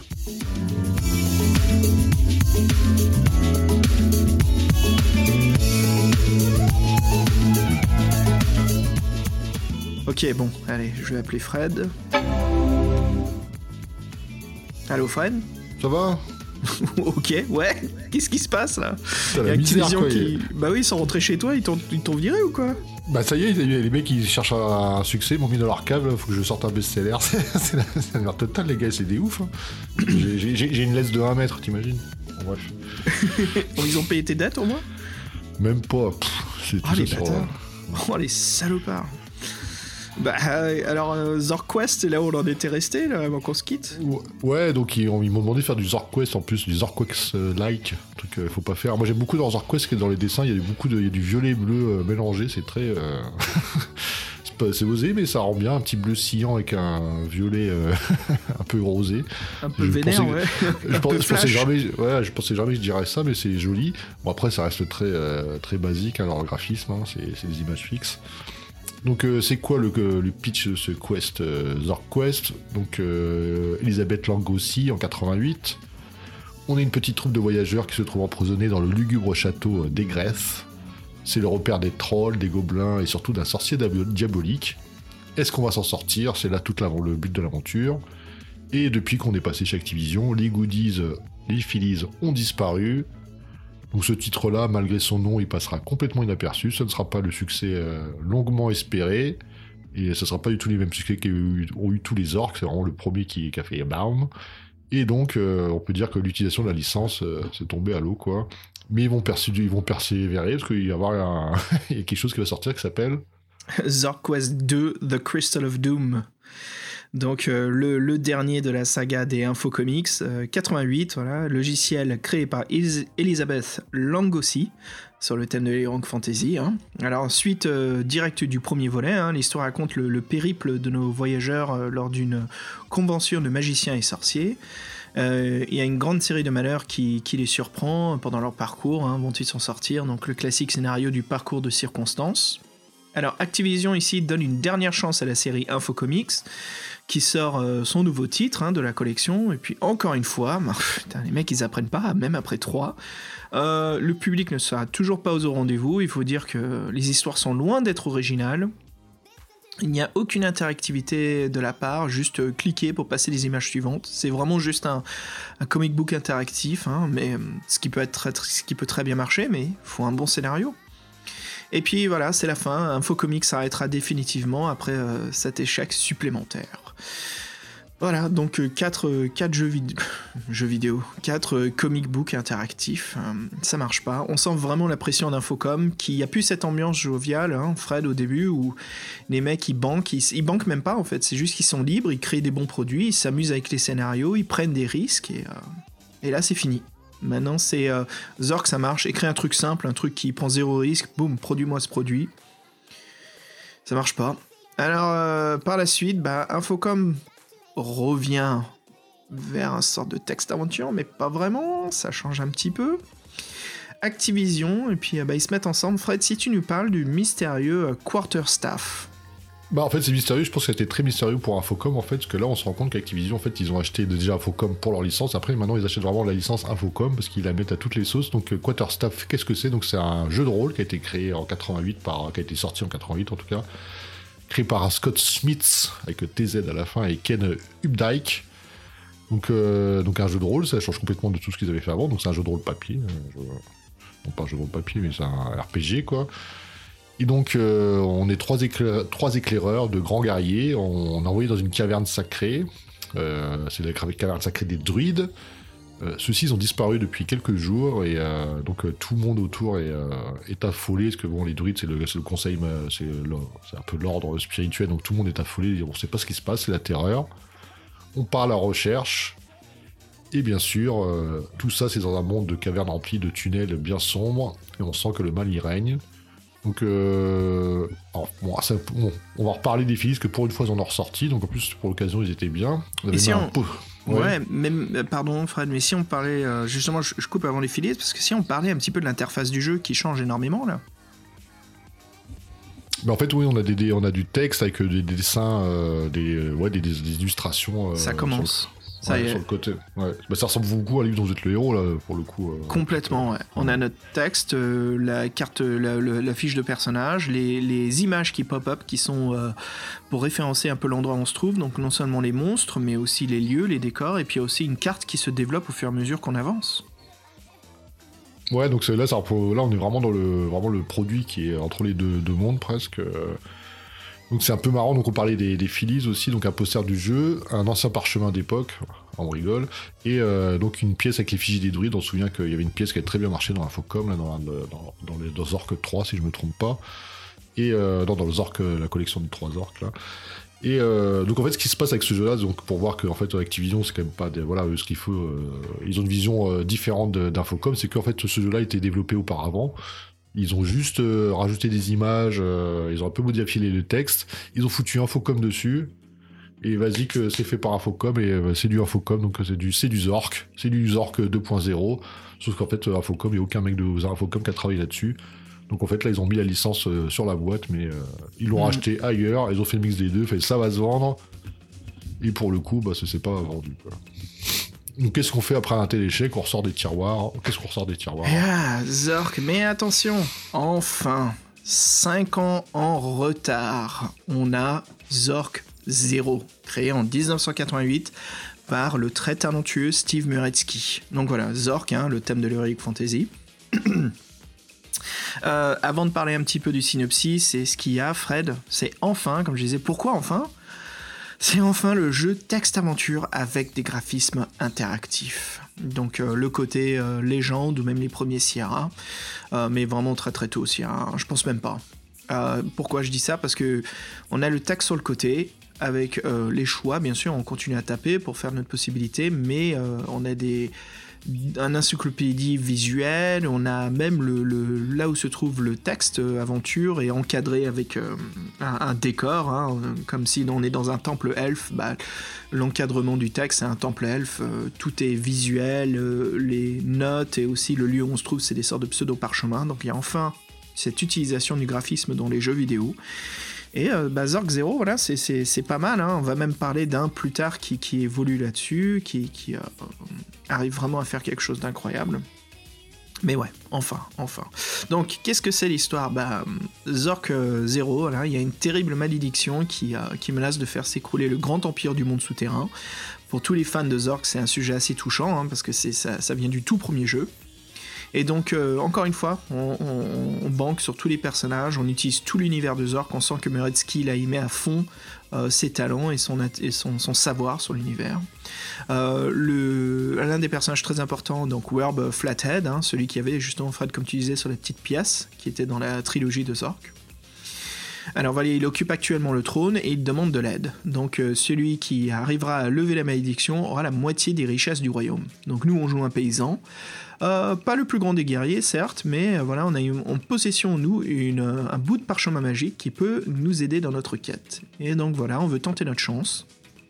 On est aidé par le bouffon du royable, le Court Jester, et donc on va explorer le monde souterrain pour comprendre ce qui se passe et anéantir le mal. Alors comme toute superbe suite, bah, retour aux sources. On revisite un endroit, mais les choses ont changé, donc ça joue beaucoup, ça joue sur le facteur de la nostalgie hein, pour que le jeu marche. Alors qu'est-ce qui se passe? Bah on pense justement que c'est une suite, mais en fait c'est un préquel de la saga et les trilogies Zork. Voilà, on se fait bien l'avoir, on pense, et puis non, finalement, non, non, non, retour aux sources, même avant cela, on retourne à l'origine, d'où le titre Zork 0. Alors, le jeu sera composé de beaucoup de casse-têtes euh, et surtout des casse-têtes graphiques. Voilà, donc l'utilisation de graphisme même dans les puzzles. Les filis pour ce jeu sont un très beau et euh, calendrier qui est assez original de l'Empire souterrain pour comprendre un petit peu comment marchent euh, leurs jours et leurs saisons. Il y a un plan souterrain du jeu et surtout euh, le fameux manuscrit qu'on a, le, comment dire, le, parchemin magique qui contient des sorts, des sortilèges dessus. Donc c'est à nous de le lire et de déchiffrer un petit peu comment utiliser ces sorts dans l'aventure. Voilà, Zork 0. Et comme on est chez Activision, Activision avait surtout sous sa ceinture énormément de, licences, hein, à l'époque en 88 euh, qui étaient très très connus, euh, et surtout des, studios qui travaillaient avec eux, comme euh, Westwood et d'autres. Fred, si tu nous parlais d'une de leurs grosses licences là, qu'ils utilisent justement à Focom Ouais, Battletech en collaboration avec Westwood Associates. Battletech donc qui est dans l'univers du, du, mecha 88, donc mecha dit manga. Donc là, après, c'est que je renvoyais dans la typo, en fait, euh, c'est qu'on vous avait parlé de Infocom avant, qui avait euh, un caractère visuel très particulier avec ses bandes grises, encore connaissait tout de suite. Et maintenant que Activision, en fait, c'est juste un petit carré marqué euh, Infocom RPG. C'est comme ça qu'on reconnaît que c'est un jeu Infocom maintenant. Donc, euh, on peut dire que même l'univers graphique a complètement changé. Donc là, on avait droit à une bonne illustration, c'est une espèce de. Comment ça s'appelait là les. Mince, je vais, me faire sacrifier là, sur l'hôtel de Star Wars, mais.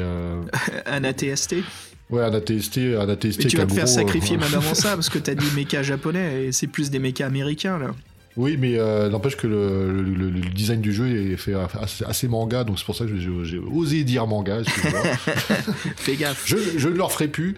Donc, et, euh, et- oui. et puis l'autre truc, on est passé rapidement sur Westwood, mais on connaît Westwood euh, surtout pour leur tout premier jeu qui est Dune. Le. le Ouais, exact, ouais. ouais, le, le, euh, le- Oui, ah, c'est jeu de gestion, jeu de gestion de ressources. jeu de session de ressources, voilà, qui, qui était le pionnier par la suite du plus grand hit qui créa tout un genre de jeu, Fred, par. Westwood, qui est Command and Conquer. Exactement, Conquer. Mais ils avaient aussi Eye of the Beholder qui était, qui était connu, quoi. Yes, ouais. Donc Westwood, ah, oui, Westwood Studio, donc ils ont été liés à Activision pour faire du infocom. Et Donc, puis euh, tué par ouais. Electronic Arts. Voilà. Ouais, ouais, ouais. Ouais, tué, c'est vrai, tué par Electronic Arts. Et euh, donc, en fait, autant vous dire, il n'y a, pers- a aucun euh, personne du studio d'Infocom qui a travaillé sur ce jeu-là. C'est juste. euh, bon, ça ressemble à du Infocom, donc on a mis Infocom dessus. Bah ça vend, ça vend quoi, Ouais, c'est du branding. c'est- hein. ouais, Ouais. ouais, bah là, c'est ouais, c'est du branding. Et donc, Activision, ils en font vraiment qu'à leur tête. Maintenant, tout est bon pour. euh, en fait, ils ont acheté Infocom, donc il faut bien qu'ils, que ça ressemble à quelque chose. Donc, ça parle de quoi Donc, euh, Battletech? Donc, on est au 31e siècle. euh, des guerres brutales ont éclaté. euh, en fait, c'est les robots qui remplacent les combattants maintenant, donc des robots géants. Et forcément, c'est le conflit, donc les, gens meurent par tous les jours. Et nous, on a un jeune, jeune commandant de ces, robots, Jason Youngblood. Et nous, on se bat pour la planète, notre honneur et notre vie. Et donc, on est chaud patate pour euh, maîtriser notre, euh, notre superbe robot. Euh, donc, oui, il y a toutes les caractéristiques sur les robots. Donc là, c'est assez, euh, assez manga, les illustrations sur le côté. Et le texte un peu plus funky, plus rond, moins typo agressive. C'est jaune, c'est coloré. bon, on voit que ça essaie de faire un peu plus moderne. Et ça ressemble pas trop à du, à du infocom pour le coup, c'est vrai. Je trouve on voit vraiment que c'est un autre univers. Ouais, il y aura des légères animations dans le jeu. Et donc, euh, il y aura le retour des Phillies. Et là, on aura droit à un poster du jeu. C'est à la mode, les posters. Et un guide de toutes les armes du jeu, mais sans illustration. Donc, c'est pas génial non plus. Il n'y a plus le... les petits trucs qu'ils arrivaient à trouver avant qu'ils nous mettaient dans le jeu. Maintenant, c'est plutôt du remplissage, on a l'impression. euh, Ils font le système basique, quoi. Bon, après, ils ont eu le mérite ce jeu-là d'exister, qui est quand même le seul, euh, le seul jeu méca dans leur, dans leur univers, quoi. Alors il y a un truc euh, assez intéressant, Fred, là-dessus, ce, ce BattleTech euh, de, de, de- voilà, qui, est, qui est fait avec Westwood et aussi Activision, qui n'utilise juste le label, le branding, comme on a dit, Infocom. C'est que le moteur graphique du jeu est assez important dans l'histoire du jeu vidéo, car c'est celui utilisé pour Wasteland. Wasteland qui est sorti en 1988 aussi. Alors, qu'est-ce que c'est Wasteland? Bah, C'est un jeu qui. euh, des gens diront que c'est l'ancêtre de Fallout, qu'on connaît tous, Fred. Tu connais Fallout, hein? Oui, bah, Cyberpunk, c'est génial. Cyberpunk? Hein? Non, pas Cyberpunk. euh, bah, C'était Cyberpunk qui est le premier euh, Fallout. un peu. Atomic Punk. Oui, Atomic Punk. Atomic Punk, ouais. Donc voilà, le Fallout isométrique, comme on en parlait. Donc Battletech, voilà, ils utilisent ce même moteur. Donc pour ceux qui connaissent, c'est euh, le moteur en fait, c'est un mélange de, de RPG, combat, mais tout à base de menus. Et puis après, il y a des interfaces quand on se balade dans le jeu, avec un graphisme pour nous aider où est-ce qu'on se trouve, et puis du texte un petit peu pour nos interactions dans cette zone-là. Ouais, bah c'est euh, ouais, c'est intéressant, je savais pas. Et donc ils ont fait les mechas, après ils ont fait un truc euh, qui est aussi un peu dans on va dire univers euh, nippon, qui est euh, qui sont les, les, les- les tu t'accroches à ça, toi Nippon, ouais. Nippon. Ouais, Samouraï, ouais. Bah, c'est un best-seller euh, New York Times hein, qui est très connu. Donc euh, James Cavell, très grand écrivain, qui a écrit un livre en 89 qui s'appelle Shogun. Et euh, donc là, il y a Activision avec le branding d'Infocom qui sort donc un texte aventure qui reprend l'histoire du, du- livre. Et bien sûr, là c'est parfait. Donc maintenant on est à fond dessus. C'est le texte aventure graphique. Parfait, hein, il était temps. Donc, c'est un jeu créé par Dave Liebling, voilà, qui reprend le thème euh, du livre de James Cavell sur euh, les samouraïs. On est en l'an 1600, on interprète le rôle de John Blackthorne, voilà, un commandant en chef d'un navire marchand corsaire. Euh, on est le premier anglais à mettre les pieds sur le sol japonais, donc voilà, c'est un jeu qui se plonge directement dans la culture exotique du Japon féodal. Euh, s- 17e siècle, l'ère Sengoku, si je m'engoure pas, je t'admets, là, ça serait plus euh, Jean-Michel qui me corrigerait là-dessus pour être sûr ou pas. voilà. Euh, donc, qu'est-ce qui se passe dans le jeu? Bah voilà, on doit compter sur notre intelligence et notre force physique pour survivre. hein. Et puis, un conseil, faites bien attention à qui on parle. On peut vite avoir la tête tranchée. Il faut faire attention avec les samouraïs et les, euh, bandits. ce qui se passe, surtout que nous, on est vu comme le gaijin, l'étranger. Alors, Sh- Shogun, c'est euh, voilà, c'est une adaptation d'un roman qui est très très connu. Euh, il fait partie de cette nouvelle collection d'Infocom. Comme maintenant ils mettent des graphismes, ils appellent ça la collection Infocom graphique. Euh, et puis Dave Lingling avouera bien des années plus tard de ne pas être fier de cette adaptation qu'il trouve très bâclée. Il est vraiment pas content de ce qu'il aurait pu faire du roman de James Cavell. Alors les Phillies pour ce jeu, en fait, c'est une carte du Japon de l'époque et un livre sur les armes des samouraïs. Tu vois, même les Phillies, on sent que ça, ça réduit. C'est que du papier maintenant, il y a quasiment plus d'objets. Mm. Ça change, ça change. Donc, euh, on continue là-dessus. Et puis, euh, je crois que ça reste toujours avec la série Infogum. Euh, bah, les appelleront autrement. Mais Fred, on retourne vers le sujet de l'Heroic Fantasy? Oui, avec un, des créateurs historiques d'Infocom qui est Marc Planck. Donc, lui qui a vraiment fait la fibre Infocom, lui, les premiers jeux, c'était lui, quoi. Donc, qu'est-ce que, de quoi ça parle de Journey? Nova au village, c'est souvent le début des, des jeux Infocom. Nova, tout semble maudit les terres ont brûlé, il n'y a plus d'eau, la maladie et la famine sont présentes partout. Mais que se passe-t-il? Mais qu'est-ce qui se passe? Quatre villageois euh, ont décidé de réagir et partent à l'aventure, de savoir euh, pourquoi de tels éléments arrivent dans, leur, dans la contrée. Ils partent à la recherche du sorcier Astrix, et lui seul pourra aider le village et à retrouver le bien-être d'antan. Bien sûr, le voyage n'est pas une mince affaire, il y aura beaucoup d'embûches, et le principe, c'est est-ce que ces quatre compagnons euh, vont y arriver? Donc, ces quatre compagnons qui sont représentés dans l'aventure. Euh, donc, on voit un guerrier, un enfant, euh, il a l'air d'avoir un maraudeur, et puis derrière, je vois pas trop ce que c'est. Donc, Marc Planck, il a quand même fait du bon travail, parce que c'était un teaser. En plus, il voulait relancer, ils appelaient ça Infocom Chronicles, donc on peut penser un peu des trucs d'Heroic Fantasy. le jeu aura des bonnes critiques, mais il se vendra pas, pas super bien.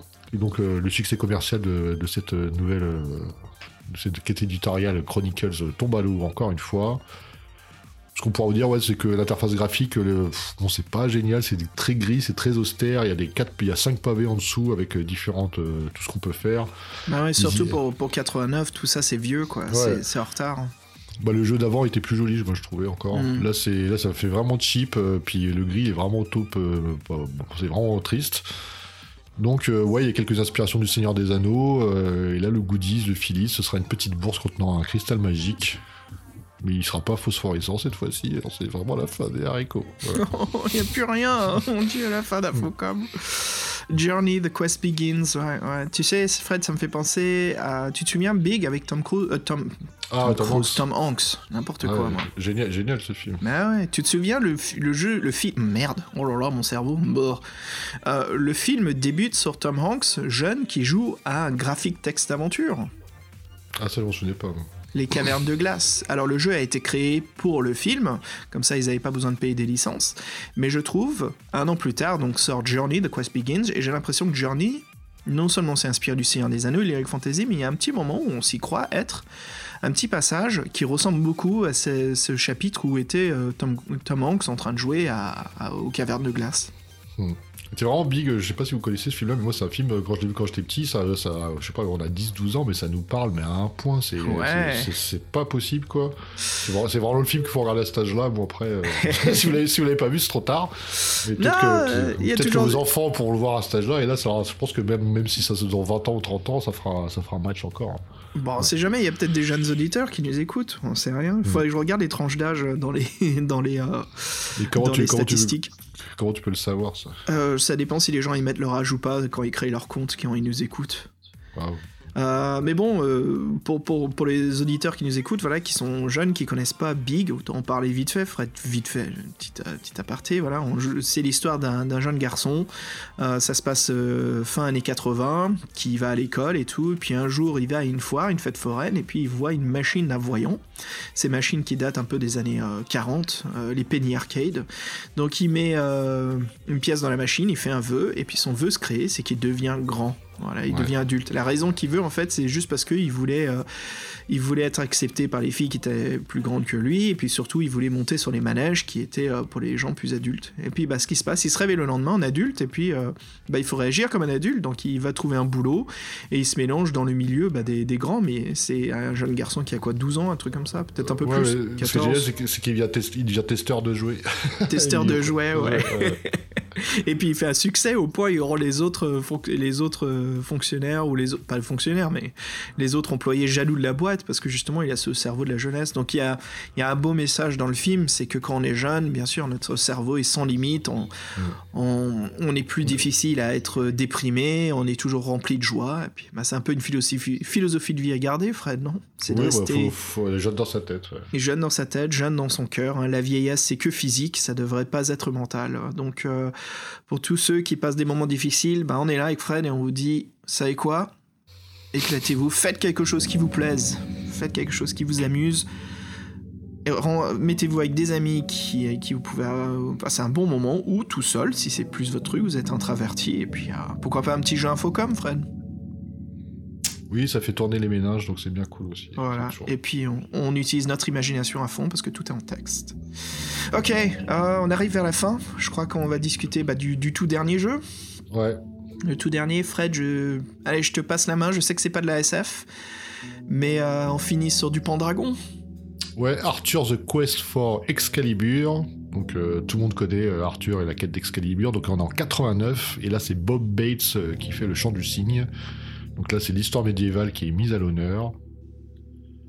De quoi ça nous parle, ce, dernier titre? Donc on a volé l'épée de la sagesse, euh, nous, sommes, nous représentons Arthur, et euh, nous sommes dans, cette aventure le jeune assistant de Merlin.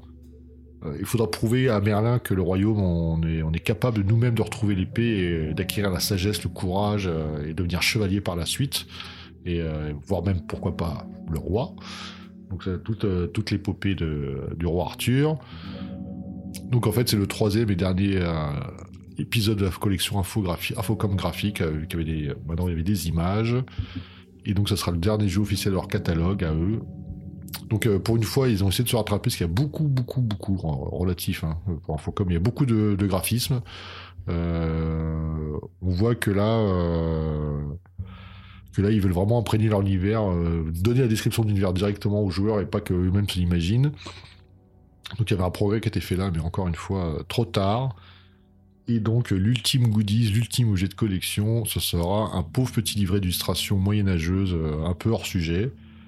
Euh, il faut savoir quand même que sur ce jeu, qui est comme leur dernier jeu, ils ont reçu un prix, pour une fois, ils ont reçu le titre du meilleur jeu d'aventure graphique en 1989. Euh, et, donc c'était un peu le, pied nez, parce que comme Infocom n'a jamais cru au, euh, au graphisme, et ben cette fois-ci ils avaient remporté un prix grâce au graphisme, c'est-à-dire que au moment où ils les maîtrisent, ben, c'est à ce moment-là qu'ils ils ferment. Quoi. Ouais. Donc, bah, au moins ils finissent en beauté. Ils finissent en beauté, mais ils finissent un peu, ils, ont, sont un peu morts avec leurs idées, on a envie de dire, parce que s'ils avaient pris le train en marche, et ben on pense qu'en 89 ils auraient pu faire des trucs beaucoup plus, euh, bah, beaucoup plus évolués, quoi. Mmh. Mmh. Bah voilà, ça nous amène vers euh, la, fin d'Infocom. Alors qu'est-ce qui se passe? Bah Infocom perd toujours de l'argent, hein, 200 000 dollars, euh, le trimestre fiscal de 87 à 89. C'est pas bon, hein. Euh, cela devient un vrai boulet pour Activision, justement, qui décide bah, de fermer les bureaux dans le Massachusetts. Hein. Il ne reste plus que 11 employés en plus à cette époque. Donc, il passe d'une centaine à 11. C'est bien, bien triste l'ambiance au bureau. Alors par contre, voilà, qu'est-ce qui se passe euh, Activision leur propose quand même une dernière chance, le bon bon Activision, hein, un poste en Californie. Je dis le bon Activision, tu parles il y a quelques secondes, on chiait dessus. Merde. Hypocrite. Donc il leur propose un poste en Californie, euh, et puis il y aura que seules 5 personnes sur les 11 qui acceptent. Mmh. Ils les envoient dans leur bureau en Californie, là où se trouvait Infocom. East Coast, West Coast. Et puis, euh, qu'est-ce qui se passe hein? C'est une époque très très importante euh, pour le, monde du, jeu vidéo parce que, euh, bah voilà, à cette époque-là, il y a une nouvelle essor de consoles qui sortent, les fameuses consoles de salon, avec bien sûr la NES, la Nintendo Interactive System, la Nintendo, hein, et la Master System avec Sega. C'est Entertainment System, hein, attention. Ouais, c'est ce que j'ai dit, Nintendo Entertainment System. Non, t'as dit interactive. Dit Interactive System Oh merde. Oh, ça, fait Nice, ça fait Nice, ça veut pas dire. C'est la Nice. Mais non, c'est la version chinoise, qu'est-ce que tu racontes La copie chinoise, euh, sortie, sortie en 2010 enfin. Ils ont 2010. voilà la NAS. Hein. Donc, bien sûr, sans compter tous les autres jeux pour les ordinateurs. Hein. Bien sûr, à cette époque-là, on commence déjà à voir euh, LucasArts, CIA Interactive qui est bien, bien imposé, qui était, euh, on peut même pas dire à la compétition parce qu'il dominait le marché du graphique texte aventure au point où ça devenait des graphiques aventure. Et puis vient l'époque hein, des autres studios qui sortent. On a les Wing Commander qui mélangent un peu le côté RPG, aventure, texte et action. Euh, donc c'est une autre époque, c'est un autre univers du jeu qui avance, c'est la progression du jeu vidéo, c'est le développement. Bien sûr viendra le Doom-like, hein, Wolfenstein et Doom, ça changera encore une fois le monde du jeu vidéo, mais bref on n'y est pas encore là. Alors euh, la concurrence bien sûr elle est très rude pour Infocom, hein. ils avaient jamais connu ça à leur début, il n'y avait jamais concurrence, il n'y avait rien, c'était juste les jeux PC, c'était un truc nouveau. Euh, donc, qu'est-ce qui se passe? Bah, Les joueurs, bien sûr, ils préfèrent un autre type de jeu que les textes aventures sans aucune image. Vient une nouvelle génération de joueurs, euh, la Gen X, un peu comme nous, Fred, qui grandissons dans cet univers. Donc, nous, quand on grandit avec du graphisme, bah, ça nous fait bizarre d'aller vers que du texte. C'est sûr, sûr. Donc voilà, euh, qu'est-ce qui se passe? Bah, Infocom a toujours pensé que les textes aventures sans graphisme auraient toujours un public. Hélas non, leur faute.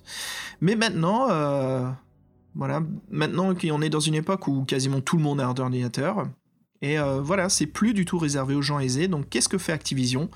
Bah, Comme c'est les propriétaires de la marque Infocom, euh, ils décident de, finir en hommage. Euh, donc, à la fin des années 80, vraiment marquer la fin non seulement d'Infocom, mais aussi la fin du texte aventure.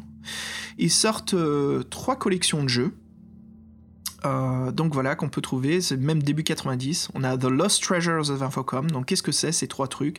Ces trois coffrets, euh, bien sûr, avec euh, le, le lot complet des jeux vidéo Infocom. Donc le tout premier qui a tous les grands classiques, suivi par le deuxième qui est un peu les, classiques qui sont arrivés après 85, finir après par le Masterpiece, qui est la sélection seulement des très très grands jeux Infocom. Et quand on regarde dedans, il y a euh, A Mind Forever Voyaging, on a aussi Beyond Zork, Zork Zero, Bureaucratie, uh, Cutthroats, uh, Leather Goddesses of Phobos. oui, il y, a 30 titres en tout. Bah, ça, c'est grâce à l'avènement du CD, hein, donc euh, grâce au CD des années 90. Ça que vous vous en souvenez que Zork, on a dit que ça prenait un émo. Quoi. Un émo, ouais. Parce que les deux premiers lots, les Lost Treasures, c'était toujours des floppies ou disquettes dépendant du système auquel on achetait. Mais après, le CD est devenu un objet universel pour les ordinateurs, d'où la dernière collection. Donc voilà, tout s'arrêta en 1989. C'est la fin. Et justement, on finit avec cette trilogie de coffrets euh, qui résume le tout. Et voilà. Donc euh, la quasi-intégralité qui arrive en 96, Fred, des années plus tard. Des années plus tard pour rappeler un peu aux gens, hey les amis, voici où a commencé le jeu PC avec Infocom. Ouais, bah, de toute façon, oui, euh, donc ça c'est la fin de l'aventure Infocom, c'est dommage. C'est vrai que c'est dommage que, comme en conclusion, on pourrait dire que disons, les, critiques des jeux Infocom ont tout souvent été excellentes euh, quand ils étaient en pleine bourre. Ils ont, ils ont amusé toute une pan du public, mais que ça paraît, ça pas, ils n'ont pas résisté à l'évolution du marché, quoi. Et c'est vrai que c'est des jeux qui faisaient beaucoup, beaucoup réfléchir. Et euh, l'idée des Phillies, c'était tout, tout bonnement génial. Hein. C'était, euh, ça créait un lien entre eux et, euh, et les joueurs. Le merchandising euh, très important qui a vraiment marché, quoi. Et on sentait dans ces premiers épisodes que c'était des, des, passionnés, les développeurs. Peut, on peut ça des développeurs.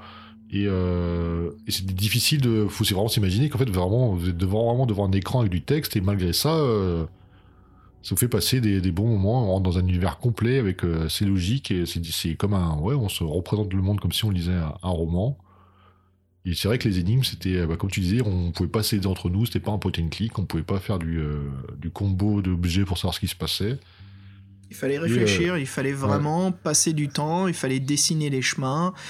Et ouais, il n'y avait pas ce, Et tu sais que ça, c'est une grande critique des fans de, de la saga des graphiques aventures ou des jeux aventures sur PC. Donc, comme on disait, c'est trois phases, Fred. Moi, je trouve qu'il y a trois phases. Après, euh, c'est un sujet à débattre avec, entre fans. Hein. mais euh, la première, c'est le texte aventure. La deuxième, c'est le graphique parcelle.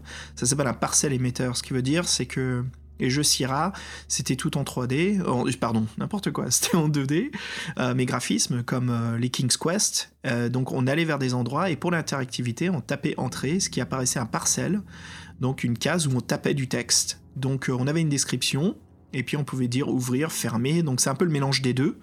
Mais voilà, on balade un personnage sur l'écran pour finir sur le point and click, hein, bien installé par LucasArts. Qui est un peu cette troisième euh, évolution, le 3.0 du, du, jeu d'aventure. Mais euh, ouais, Infocom a quand même bien bien innové là-dessus. Ouais, c'est bête que autant l'ascension était rapide, autant la chute, elle l'a été aussi rapide, et on, en mettait en exergue leur mauvais choix, dont notamment cette fameuse base de données qui était un peu une usine à gaz, qui n'a pas trouvé son, son, marché, malheureusement. Cornerstone, ouais. Ouais. Euh, et, oui, et puis surtout leur grand, grand, grand, grand problème, c'est de ne pas avoir, savoir sous-estimer les graphismes, c'est attaché, attaché, trop longtemps au, jeu de texte. Et tu vois, ils ont, ils ont pris le train à la bourre. Et leur dernier jeu euh, qui a été, dernier jeu qui a été, qui a été recommencé pour ces graphismes, c'était le dernier. Donc ça, ça, c'est, je pense, c'est l'erreur qui leur est fatale, quoi. Mais il y a une, pardon, ouais, mais il y a une résistance incroyable. Ces infocomics, ils servent absolument à rien. C'est comme s'ils résistaient encore une fois à faire du graphique aventure. Et c'est seulement par la suite, hein, une fois qu'ils font les quatre infocomics, déjà les deux derniers c'est du Zork, que après t'as Quarterstaff qui commence à mélanger les graphismes pour arriver justement à Arthur, qui fait enfin la fusion des deux parfaitement. Ouais, mais c'est tout ça, c'était trop tard et bon, les goûts des joueurs ils avaient évolué, donc euh, dommage pour eux. Bon, quand même, on peut dire qu'ils ont laissé un bon héritage, Infocom, euh, vu qu'on en parle, donc c'est pas, mm. c'est pas rien. Je sais pas, t'as envie de, de, parler un peu de ce que t'as inspiré, toi, Infocom Bah, moi, j'ai grandi avec, ouais, et puis je les collectionne. Bon, ça fait longtemps que j'ai pas amélioré ma collection, j'en ai pas mal, j'en ai peut-être une vingtaine, mais euh, moi, j'ai grandi avec, donc euh, j'ai grandi avec Infocom avant de passer au livre dont vous êtes le héros, et c'est peut-être pour ça que je voulais parler d'Infocom et que je sais que sur le podcast on fait des sujets pop et je parle beaucoup de, jeux d'aventure parce que je sens, euh, moi, mon expérience en tant que lecteur de livres dont vous êtes le héros, j'ai ce fort attachement euh, de ces jeux PC là, de ces jeux parce que je trouve que c'est très très proche du livre. En fait, c'est la version euh, interactive d'un livre dont vous êtes le héros. Avant qu'aujourd'hui, on a bien sûr Tidman Games, on a Inkle qui, qui, a évolué encore plus ces objets là, mais au début c'était ça, c'est le côté où Fred, comme tu dis, voilà, on peut pas tricher. Euh, les, comme je disais, les, les, les, fans, vraiment, ils disent que le point and click, c'est un peu de la triche. Tu réfléchis plus, tu cliques sur tout, tu cliques partout, et puis tu trouves. Tu n'utilises vraiment plus ton, cortex pour, euh, pour euh, trouver un peu les solutions. Donc, j'ai grandi là-dessus, ça m'a vraiment fait plaisir. Je garde des souvenirs incroyables de Zork, Mind Forever Voyaging, Planet Fall. C'était très difficile, mec, mais j'ai vraiment et avec Fred, pour ceux qui connaissent un petit peu notre histoire de Tossetti, euh, on, faisait des courts-métrages il y a des années, hein, et notre tout dernier court-métrage, voilà, avant de passer au, podcast, c'était un peu un hommage à cette génération-là, ce qui était euh, un peu un hommage à ma génération, à comment j'ai grandi étant gamin, euh, à jouer la nuit, à des textes aventures sur, sur des Amstrad, sur des, des Commodore, des Atari 7000, c'était quoi, 7200, 7400 les PC Ouais, et puis euh, bah voilà, tu passes la nuit, euh, t'esquives les parents, tu vas dans le bureau et puis tu joues euh, avec ce, fond noir, texte vert, et tu passes des nuits à essayer de trouver ce qui se passe. Même en grandissant, pré-ado, voilà, là t'avais un peu plus le droit de, te balader, de faire ce que tu voulais. Enfin, moi, mes parents, ils étaient un peu plus cool. Tant qu'ils sachaient que je n'étais pas là à boire ou à prendre mmh. des drogues, ils s'en mmh. foutaient. C'était le week-end. Et c'était allumer le PC dans le bureau au fond de l'appart et puis puis je jouais à des textes d'aventure. Et puis moi, le bureau, il était sur le côté court. On était à Paris à cette époque, donc euh, t'entendais pas la rue et tout. C'était assez calme. T'entendais peut-être le chat ou euh, le mec qui sortait ses poubelles à 4 heures du mat. Et c'était euh, c'était un bout de papier pour prendre des notes parce que les jeux Infocom, ils étaient sans, sans scrupules. Hein. Et si tu ratais une étape, tu merdais quelque chose. Oh mon dieu, qu'il fallait tout recommencer. Mais je suis tombé sous le charme, bien sûr, des, des, graphiques aventures par la suite, tout ce qui est LucasArts. Comme toi, Fred, euh, j'aime beaucoup, beaucoup euh, Full Throttle. C'est un mm. excellent jeu graphisme. Dehors les bisons. Dehors, bande de bisons. Euh, c'est quoi l'ouverture le, le mec qui a fait la version française de Ben, il est excellent, mais c'est quand je suis sur la route, il y a que l'asphalte. C'est la bécane et l'asphalte. tu vois, je... les dialogues restent dans la tête, mais Infocom c'est différent, comme il n'y a pas toute cette interactivité là, je peux pas sortir des dialogues ou des moments clés, c'est plus, c'est très personnel comme expérience, parce que c'est notre imagination. Quand on joue un jeu Infocom, on a chacun notre version des faits, un peu comme certains livres dont vous êtes le héros, hein. on a on peut le lire, c'est la même aventure, on va rencontrer les mêmes choses, mais on vit chacun des émotions qui sont pas aussi différentes, mais qui sont un petit peu différentes, quoi. Ça reste une aventure personnelle. Ah voilà, c'est la fin, euh, en espérant que ce voyage vous aura plu les aventuriers, ce mois de mars euh, dédié à Infocom. Euh, Fred, sur ce, tu sais, dernière petite chose, dernière petite parenté, Fred, nos fameux podcasts où on joue des jeux de graphique aventure, c'est un peu des, jeux interactifs Infocom Bah ouais, ouais, c'est typiquement le principe, c'est exactement le principe. Donc moi, c'est pour ça que je suis pas, je suis pas dépaysé dans le dossier. Euh, ouais, comme Infocom, on en parlait, c'est quand même 43 jeux, Infocom, euh, c'est pas mal, hein, ils ont fait dans un temps assez réduit. Et euh, Activision a quand même rendu un petit dernier petit hommage euh, en 2010 euh, à Infocom, sachant que dans Call of Duty Black Ops, le jeu qui, carte, a cartonné en 2010, quoi, on peut en bonus caché jouer, jouer à Zork c'est quand même une sacrée référence quoi. Ouais, c'est sympa ça. Alors euh, mm. pour ceux qui ont le jeu Black Ops, euh, l'inventaire, le menu de base il est marrant, on est attaché à une siège torturé puis on regarde avec le personnage pour se naviguer dans les menus, mais si vous tapez sur les gâchettes de la Xbox ou de PlayStation, ça vous libère. Vous allez derrière votre fauteuil qui vous a retenu et là il y a un ordinateur à base de données et puis vous tapez dessus euh, zork.exe et en fait ça vous lance Zork donc dans Black Ops. Voilà, on joue complètement à, à Zork. Super hommage, non? Ouais, bah au ils ont fait un bon truc, c'était ça, quoi. Ouais, c'est chouette, quoi. Sympa. Euh, voilà, voilà. Bah écoute, Fred, euh, je te propose qu'on se quitte sur un morceau de, de Synthwave. Oh yeah! Ah, d'accord, on va s'écouter Highway Superstar avec le morceau Take My Time. Ce fut un vrai plaisir. Au revoir l'aventure Infocom. Et puis Fred, on se retrouve en, avril pour, euh, pour du sorcellerie.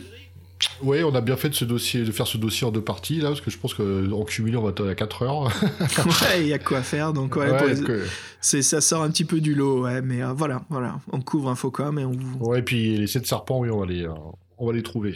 Je crois qu'on allait les torcher, là. Je crois que c'était ça la phrase. On les, on les trouve et après on les torche, mais bon. Tu vois, on les torche. Bah, de toute façon, on est obligé de les trouver, sinon on peut pas faire la couronne des rois. J'ai pas compris. Allez, Fred et les aventuriers, je vous souhaite à tous et à toutes une très bonne soirée, une très très bonne journée, et puis à, bah, à la prochaine. Ouais, à bientôt, tout le monde est en sorcellerie, nous voilà. voilà. Ciao. Tchuss.